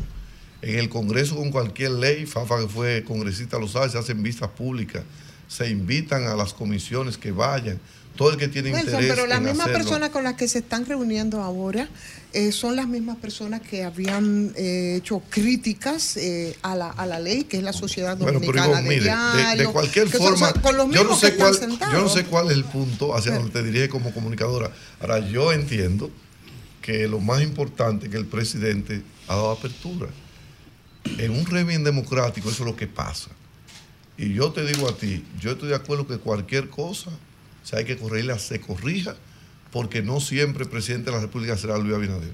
Usted fue legislador, en ese punto entonces sería ir al constitucional y entonces ahí... No, porque si se llega a un acuerdo, eso simplemente hay que se envía una modificación por el Poder Ejecutivo que tiene prioridad en lo que es la agenda días, legislativa Y eso sale inmediatamente. Cuando hay voluntad política, y yo que fui legislador y se lo decía mucho a los congresistas del PLD que, que él entonces decía que a la oposición se le escuchaba, se le aplaudía, se le aplastaba, cuando era una mayoría totalmente. ¿Y ahora qué se hace? Nelson, Nelson. Ahora, bueno, decir que no? es que, No, no, Eso lo decía Toy de Can. déjalo que responda, no es porque que vamos. se Era Toy de Can que decía se eso. puede hacer o no hacer, un ejemplo. Ajá. Pero ellos se ufanaban en pleno congreso de eso. Y yo te voy a Se decir. una cosa, vanagloriaban. O sea, yo, yo, Nelson Arroyo, de manera personal, entiendo, ya un, un término personal, que hay que legislar más para el futuro que para el presente.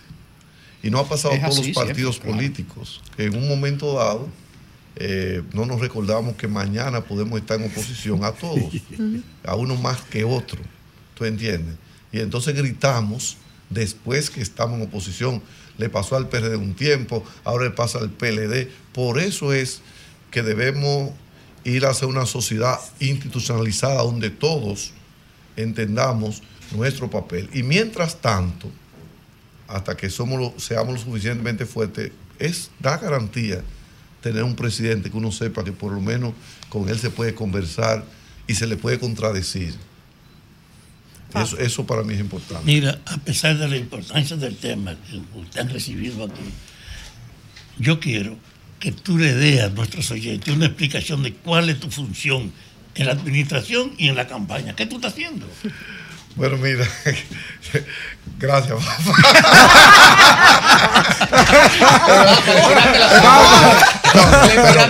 No, no, pero de Estaba cualquier- calladito, no, pero resolvió. Pero de cualquier manera, y para que entremos ahí, porque a la verdad es que yo no voy a avanzar más en ese tema, porque ya habló el presidente de la República y dijo, estamos dispuestos a conversar. Después de eso, ¿qué más hay que decir? Y las telefónicas... Conversar. Todo el mundo va a participar y va a dar sus opiniones. Y yo estoy convencido que esa ley va a salir más fuerte, más robusta y al fin y al cabo es una ley importante. Necesaria. Y necesaria Claro. para la seguridad nacional y sobre todo en lo que tiene que ver con ataques cibernéticos y todas esas cosas que todos ustedes eh, son cada día testigos de que acá eh, hay miles y miles y miles de intentos de atacar su cuenta bancaria, todo ese tipo de cosas que pasa. Entonces, yo creo que, que va a salir al final del camino algo, cualquier modificación, si fuese necesario. No estoy diciendo que va a ser, pero si fuese mire, necesario. conectándolo ahí con la pregunta de. Fafa, que cuál es su papel en la campaña, cuál es su designación en la campaña, ¿a qué se debió, para que lo conecte con lo de Fafa, a qué se debió reunión de urgencia del, del equipo de, de campaña con el presidente Abinader? El Bueno, Gran Santo Domingo. solamente. No, había una reunión no de emergencia que estaba programada hace más de una semana con el Distrito Nacional, porque hay un candidato en el distrito que es un aliado. Y ciertamente hay que cohesionar la campaña en el distrito. Guillermo Eso Moreno. no es una duda para nadie. O sea, es un nuevo ingrediente. Guillermo Moreno tiene que conocer la militancia del PRM y, y viceversa. Ahora, yo te puedo decir, la campaña de Luis Abinader está en el mejor momento. Hay un recla- Eh, yo. ¿Pero cuál es su papel en la campaña? No, eh, oficialmente yo no tengo ningún papel porque todavía el comando de campaña en sentido general no ha sido estructurado. Yo tengo responsabilidad natural que siempre lo he tenido en mi provincia de San Pedro Macorís y tengo esa responsabilidad en mi condición de vicepresidente del partido, pero todavía con excepción del anuncio de Faride y Paliza, no se ha hecho el resto del anuncio del comando de campaña. Y pienso incluso que posiblemente eso se haga ya después de las elecciones municipales, porque de manera, ahora hay muchas campañas en curso, cada organismo, cada territorio es una campaña, sea en los distritos municipales como en los municipios. Por lo tanto, los alcaldes son los jefes de campaña de su territorio. Entonces, de una manera u otra, lo que hay un grupo de personas que estamos dando asesoría eh, dependiendo de la utilidad que podamos tener en el territorio. Como por ejemplo, yo soy de la provincia de San Pedro de Macorís, lógicamente es el lugar natural para yo hacerlo. Pero lo que sí yo te digo, que aunque la oposición ahora no es muy dado a creer en números, y yo entiendo la oposición porque a mí en su momento me tocó, tocó- ese papel. tocó unos añitos ahí, sí. de, Tampoco de- tener que darle ánimo a la gente y decirle, mire, compañero, no es así, los números. Porque es un papel incómodo. Ahora, yo me siento de manera personal tranquilo de que tenga que ser la oposición la que dé explicación de las encuestas. Yo vi, por ejemplo, un escrito del presidente Fernández, creo que fue el pasado lunes en el periódico Listín, donde él trataba de desacreditar las encuestas y dar explicaciones de cómo él en el 96 ganó sin ser el favorito. Pero eh, dice que las mentiras son cojas, no andan muy lejos. Mire, Leonel Fernández nunca fue favorito para ganar la primera vuelta, pero sí fue favorito para ganar la segunda vuelta. O sea, todas las encuestas en la primera vuelta daban favorito a Peña Gómez y efectivamente ganó Peña Gómez con el 46.75% de los votos versus el 38% de Leonel Fernández. Ahora, para la segunda vuelta, todas las encuestas dieron favorito para ganar en segunda vuelta después del Frente Patriótico a Leonel Fernández. Bien. En el 2000, todas las encuestas daban favorito a Hipólito Mejía y ganó Hipólito Mejía. En el 2004, todas las encuestas daban favorito a Leonel Fernández y ganó Leonel Fernández. En el 8, las encuestas volvieron a dar favorito a Leonel y ganó Leonel. En el 12, ojo, las encuestas dieron por mucho tiempo favorito a Hipólito Mejía, pero al final se pusieron bastante cerradas y ponía a ganar cualquiera y finalmente ganó por un estrecho margen Danilo Medina. Pero en el 16 muy poca gente discutía que ganaba Danilo y en el 20 que ganaba Luis y en el 24 que va a volver a ganar Luis. O sea, las encuestas tienen una tendencia clara. Ahora mismo, la mayoría de las encuestas están situando a Luis Abinader entre el 55 al 60%. 60. Sí, sí. Algunas han llegado a darle 60%. Y la mayoría sobre el 55%. Y Leonel Fernández, estancado hace mucho tiempo, que no pasa el 30%. Con, con- con excepción de una que yo vi a mi amigo Maldonado diciendo. Rubén Maldo- eso le iba a decir. Eh, Rubén pero- Maldonado pero planteó menciona. la 40 encuesta, la encuesta Maldonado. Porque yo a pero veces. no se ría de un colega No, político. mi hermano, mi hermano, pero yo soy de lo que creo. Es un tipo de- Y te de- voy a de- decir que en política, en política, tú tienes que cuando tú estás abajo, tú tienes que dar números que suenen creíbles para que la gente te lo pueda creer. O sea, eh, si yo fuera oposición, yo dijera, por ejemplo, mira, Luis Abinader es verdad que está cerca del 50, pero no se ve en primera vuelta. Eso es algo que alguien te lo podría discutir. Yo estoy seguro que Luis se va claramente en primera vuelta, pero de ahí a decir que Leonel Fernández está a un punto de Luis Abinader, es como ponerse de relajo frente a la gente. Pero ¿cómo va a ser, por el amor de Dios? Pero y Rubén Maldonado se va a poner a inventar. Pero no, pero dime una encuesta que avale eso, una sola. Una sola. Porque tú no me puedes hablar de lo que tú crees o lo que tú quieres que sea. O sea, entonces, esa es la situación que está pasando. Pero bueno, ¿cómo, cómo están Nelson, las proyecciones para, bueno, tenemos ahí a, a febrero y a la vuelta de la esquina. Y eso en febrero sería, tú sabes será, lo que será va, importante Usted sabe para lo que va a pasar en Ajá. febrero. Que el PRM y aliados van a ganar sobre el 70% de las alcaldías. Hoy, por ejemplo, de los 32 municipios cabecera, la oposición compite en cinco. Compite. No significa que lo gana. Compite. Por ejemplo, cuando tú escuchas, decía la oposición, que tienen posibilidad de ganar Santiago, sí, pero Ulises Rodríguez le lleva entre 16 a 20 puntos a Víctor Fadul de ventaja. Tienen posibilidad ¿Cuánto? de. ¿Cuánto? Entre 16 a 20 puntos. Pero Abel, Abel dijo públicamente que él sabía en cuáles puntos era que la Pero llevaba. Abinader dice que él gana. no, no, no. Digo, Abel. Yo digo que Abel dijo que lo único que le lleva puntos es en puntos que ya conocen allí en Santiago. De los puntos que contaba Franklin Almeida, que le puso, dijo cuánto. No, no, era. no, yo no sé. Yo no. Yo no sé Almeida. Porque eso fue una, Una chance, una ¿eh? declaración desafortunada de Abel Martínez al nivel de un candidato presidencial. O sea, en esas cosas tenemos que cuidarnos.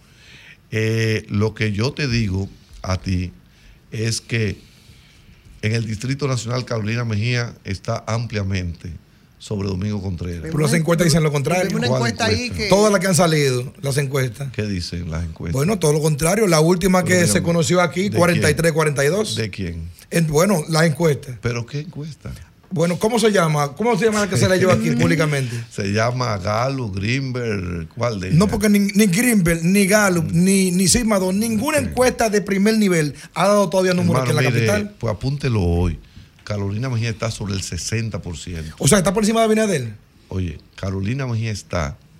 No, hay alcaldes que están por encima del presidente en algunos puntos del país, para que usted lo sepa. Va- veamos, veamos. Porque hay liderazgos locales. Por ejemplo, yo te puedo decir a ti, en San Pedro Macorís, el alcalde de Guayacán tiene 68%.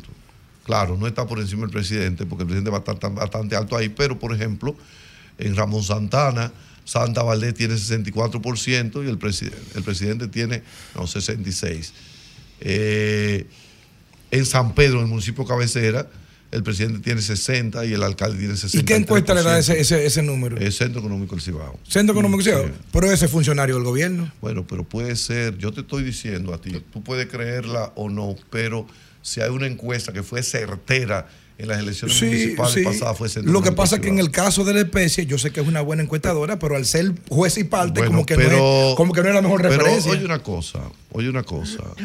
El problema es que la oposición no tiene ninguna. O sea, la oposición, ¿tú te recuerdas a José Ramón Peralta cuando aparecía sonriente, dando a conocer Como la está usted encuesta? ahora, sí. Igualito. Se eh, se me está- igualito. se me está apareciendo. Por eso. Entonces, entonces, entonces, Ay, eh, ay, la oposición ¿Cómo no, la oposición no muestra encuesta.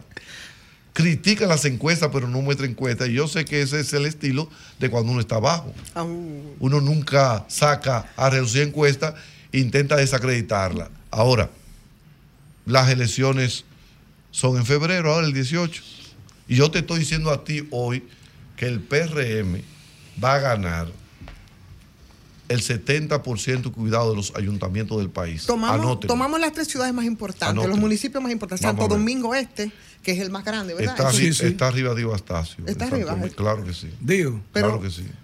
desde que ganó la Ah, hay- primaria. aquí hay un problema. Yo he visto como 10 encuestas dándole ganador a, a- a Luis Alberto. Bueno, pues yo. Por lo menos la pública en los Oye, periódicos. Pero yo vuelvo y le reitero a usted, hermano, mire, estamos a día del 18. Yo te estoy diciendo a usted, apúntelo hoy, mire.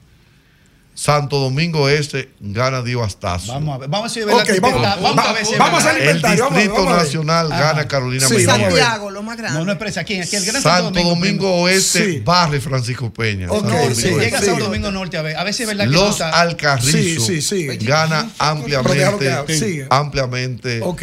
Eh, Junior Santos. ¿Y en Santo Domingo Norte? En Santo Domingo Norte Ajá. es donde Ahí- está ahí sí es más competida. Ahí Más sí es verdad. Carlos Sí. Guzmán no le gana a nadie en Santo Domingo Bueno, Norte. porque ese es el tema de la oposición. Ah, no. Donde, No, no, no. donde la Aquí le opos- está habla- Oye, aquí le está oye, hablando Graimer hermano, Méndez, oye, el la- comunicador. óigame. Aquí está. Graimer Méndez, No, el no, comunicador. Está bien, hermano. Óigame lo que yo le digo. Santo Domingo Norte, mira. La oposición, Se la no estoy diciendo que usted, la oposición donde compite dice que gana. Y eso es natural que lo diga. Ahora, yo le estoy diciendo a usted que Santo Domingo Norte es una sindicatura que está competida con Betty Jerónimo ligeramente arriba. ¿Quién? Betty Jerónimo. Mire, le estamos creyendo lo que usted Ligeramente. está diciendo, ¿Cuál pero es hasta ahí no. tan difícil ahora mismo? ¿Y dónde pierde? Mira, a mí no me gusta como político decir cuáles son las plazas que Ah, están no. débiles. No, no. Ahora, yo te puedo decir ¿Dónde que desde que los cinco municipios cabeceras del país, hay cinco donde hay una real competencia. Ya. Hay uno en el este, hay dos en el sur. ¿Tú sabes por qué yo lo digo? Porque yo no quiero San Juan, San debilitar Juan, San Juan. los ánimos de los San Juan y compañeros. San Cristóbal. Porque yo tengo ese estratégico. No, Eh, pero la está respondiendo. hay, por ejemplo, hay situaciones, como por ejemplo la romana. En la romana, la competencia está entre el Partido Reformista, que es aliado nuestro, y el candidato nuestro. En la romana. Hay competencia en Mayor del Rey, te lo puedo decir. Sí, sí, claro. Pero con Amado ligeramente arriba, te lo digo. Eh, y hay competencia Pero en todas están arriba, aunque sea un Mira, eh, yo te digo a ti que el candidato que esté en la, en tiene la posición, si está ligeramente arriba, usted sabe que tiene problemas. Sea nuestro, sea o no nuestro. O sea, porque generalmente el campeón es favorito hasta que pierde. Usted nunca ha visto muy pocas veces, si a usted le gusta el boxeo, Sí, sí, Sí, claro. el claro. campeón suele ser El favorito. a menos que haya un campeón veterano, que haya sido campeón varias veces, el que tiene la faja podría competir. como Leonel, por ejemplo. Como Lionel, por ejemplo, Sí. pero que no está favorito. Por lo tanto, eso significa que el que está favorito tiene la faja y es favorito porque el que compite con él fue ha, sido ha tenido tres veces la faja y no pasa de A- 30. aunque usted vino con los guantes puestos del político. No, no, no. Yo, Eh, yo no me gustaría dejarlo ir de aquí, no, pero los guantes en el sentido positivo Sí. del debate. Eh, no me gustaría dejarlo ir aquí con el tema Indotel por un tema de crítica de la sociedad y yo soy un Yo crítico. preguntas también. ¿Cómo es posible, señor director de Indotel, Ah, vamos a ver. Que a los, a los consumidores nos obliguen a tener una línea telefónica en la casa que no utilizamos cuando lo necesitamos otra data ya? Y el tema, que para mí es una engañifa, la calidad de la tanta G que, que- que- que no sirve para nada regularmente lo- la conectividad. Bueno, mira, eh, lo primero que yo debo decirte, nosotros somos reguladores Sí. de los servicios de telecomunicaciones. A veces la gente se confunde como que somos los que damos el servicio necesariamente. Yo te puedo decir, sin ánimo de defender a prestadora, porque no es mi papel, que el servicio de telecomunicaciones de la República Dominicana no es de lo mejor del mundo, pero tampoco es de lo peor del mundo. Las telecomunicaciones confrontan su problema en todas partes. Por ejemplo, yo estaba en Francia, en París, y yo tenía que ir al hotel para hacer una llamada por Wi-Fi. En Estados Unidos, por ejemplo, yo tuve una vez en Laredo, Texas, ahí en la frontera, y no había forma de comunicarse. Ahora, a medida que se van sumando más aparatos, más dispositivos, más dispositivos, lógicamente, eh, los servicios pueden en su momento no ser tan efectivos. Por eso el papel del Indotel es poner espectro. Poner espectro. Pero la obligación de la línea telefónica. Al servicio. Mira, ese es un tema que lo hemos estado discutiendo y que debe seguir siendo un tema de discusión eh, porque alegan ellos, o sea, son los... Yo, yo estoy de acuerdo contigo en esa parte, para que tú lo sepas. Y hemos estado trabajando en ese punto, que no es de ahora, porque los teléfonos, o sea, las llamadas, la, voz hace tiempo que ha ido perdiendo espacio, sobre todo en la llamada directa. Yo mismo tengo... eh, yo a veces ni me recuerdo la última vez que yo hago una llamada directa. Ya uno Sí, la ya hace no por. WhatsApp, porque realmente... Porque ¿sabe por qué también que se hace más por WhatsApp? Es verdad, Bueno, es verdad que te uno- garantiza mayor uno- seguridad. Ah, Pero, ah, ahí mismo, ahí Yo no mismo. sé ahí por mismo. qué, he Dos oído. preguntas, Es verdad eso. Sí, no, no, hombre, no, da dos un prueba. nivel preguntas en más de una, seguridad, ahí mismo prueba. dos preguntas en uno y rapidito porque ya no están haciendo más señas. Pero lo que yo te digo es que críticas puede haber al Indotel. El Indotel no es perfecto, pero yo te puedo asegurar que en estos tres años hemos avanzado en muchos temas. Que ojalá quizás me inviten un día para que hablemos de los temas que encontramos pendientes y de cómo hemos avanzado. No significa, porque yo jamás diría que ha sido perfecta mi gestión. Porque preguntas, el, éxito, el éxito por, supu- por supuesto, en estos tiempos de campaña y con todo el triunfalismo depende mucho también del buen desempeño o no de sus funcionarios. Entonces tendrá que decir Dos preguntas cómo en una, que yo sé que la población- ¿Cómo se ha avanzado desde, desde el Indotel? Ah, eh, no, yo te, en puedo, breve yo te puedo decir, nosotros Sí. durante mucho tiempo hablamos de la televisión terrestre digital. Este año eso va a ser una realidad en la República Dominicana. Ya hemos repartido alrededor de 150 mil cajitas convertidoras, seguimos en ese espacio. Hemos ajustado los tiempos para asegurarnos de que cuando entra la televisión terrestre digital no haya un solo dominicano y dominicana que no vea televisión con la calidad, tanto imagen y sonido, que asegura la televisión terrestre digital. Nosotros acabamos de tener la licitación para llevar fibra óptica a los 23 municipios del país que no lo tenían y está- hemos lanzado ahora la licitación para los 58 distritos municipales que no lo tienen.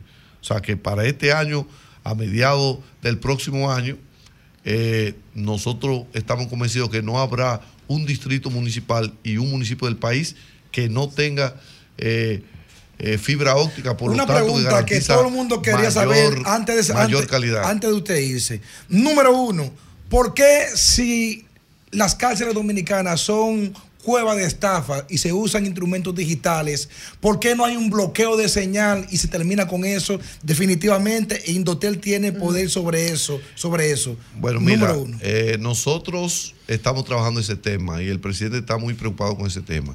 Lógicamente, ha habido siempre situaciones de que la tecnología se ha ido afinando y muchas veces cuando tú bloqueas una cárcel, también bloquea el entorno de la cárcel.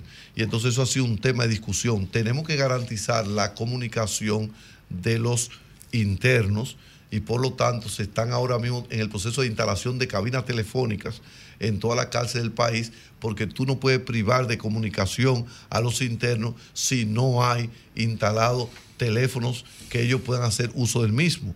Pero vamos, avanzamos hacia ese punto. Sí, y ya, y finalmente, y con el tema Estamos del, trabajando con el tema tema. del WhatsApp, que hay una llamada que todo el mundo lo usa para llamar. ¿Por qué aquí públicamente todo el mundo sabe que hay eh, varias personas que se dedican a temas ilegales de pinche de teléfono y esas cosas? Y que es, es de conocimiento público porque todo el mundo se hace el loco. Bueno, no es una potestad del Indotel. eh, eso es potestad dedicado de cualquier otro estamento de investigación. La gente confunde a veces el papel de Indotel. Eso hace tiempo que lo hemos oído en, todo, en todos los tiempos. Siempre hay comentarios de gente, pero hace muchos años. eh, y deben ser los organismos de seguridad del Estado los que tienen la responsabilidad de investigar eso. A mí no me compete. Que ahora mismo están si de verdad eh, existe. Yo no tengo constancia de que así sea. Nelson, gracias, muchísimas gracias. Gracias ha sido un placer conversar. Pensábamos hablar por 20 minutos, señores, y nos fuimos en Fue 40 tan casi. rápido. Yo pensé que eran 10. Vamos, Alejandro. Son 106.5. 52 minutos de la tarde, aquí en el sol de la tarde, y antes de dar aviso para nuestro compañero Félix Lajara, quiero señalar un aviso de la Oficina de Reordenamiento del Transporte, la OPRED, que anuncia que mañana, miércoles 24 de enero, estarán suspendidos los servicios de energía en los sectores por eh, Santo Domingo Oeste y los Alcarrizos. Repito, de 8 de la mañana a 4 de la tarde no va a haber servicio de energía en Santo Domingo Este y los Alcarrizos. Y otra información es que se, se necesita con urgencia sangre A positiva para el niño José Isidoro Valdés Mendoza en el Hospital Traumatológico y Quirúrgico Profesor Juan Bosch. Donante, por favor, comunicarse a Marien Burgos en el 809-969. Ah, bueno, está en pantalla ahí. 969-7274 o al 809-860-2500. Así es, los Sangre A positiva. donantes de sangre A positiva, que inmediatamente tomen este Eso es número en La y Vega. llamen ahí. Sí, Como La Vega. inmediatamente pasará a su comentario de cierre nuestro compañero Félix Lajara.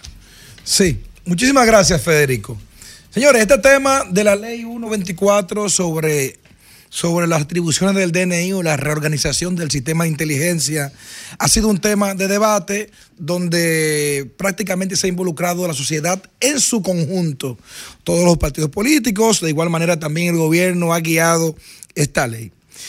Yo creo que la discusión cuando se quiere buscar eh, un salvoconducto, es lo que aparentemente se ha, se ha tratado de hacer a nivel mediático con el poder económico, que desde las instituciones del Estado se puede manejar, distorsionan lo que es la realidad de esta ley. En esta ley es cierto que hubo un consenso. Henry, le te pasé una foto.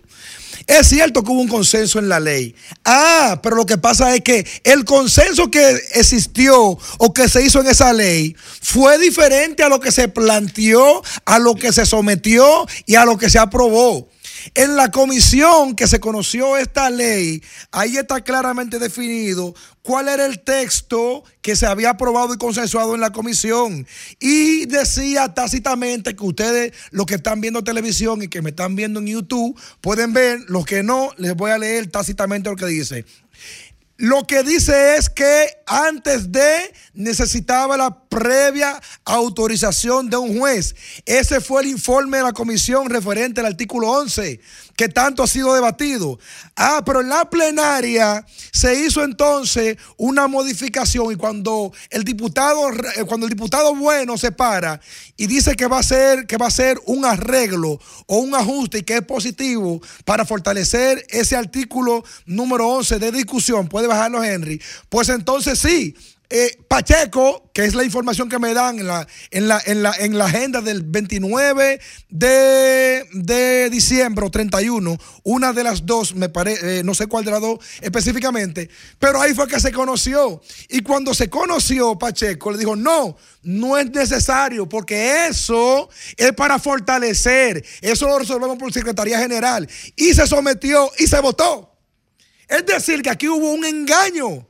No voy a decir que fue un fraude ni una falsificación, pero un engaño. Yo hablé con diputados remeíta que me dijeron a mí, La Jara, yo voté y no voté por eso, porque yo lo que quise votar fue por lo que se había consensuado en la comisión, no lo que se sometió. Entonces, ese relato mediático que la oposición estuvo de acuerdo y que los diputados del PLD estuvieron de acuerdo y que la línea del PLD y de la Fuerza del Pueblo fue votar por ese mamotreto, es cierto que, votaron, que votaron, votaron, votaron en buena fe, porque la comisión decía que era previa autorización de un juez y lo que se presentó finalmente fue un ajuste que nadie tuvo conocimiento. En español, no lo leyeron ninguno, el mismo problema que tenemos siempre con los diputados, que tantas cosas, la prioridad era el tema de Herodón en ese momento, que era el tema que estaba ocupando la opinión pública, pero miren lo que resultó.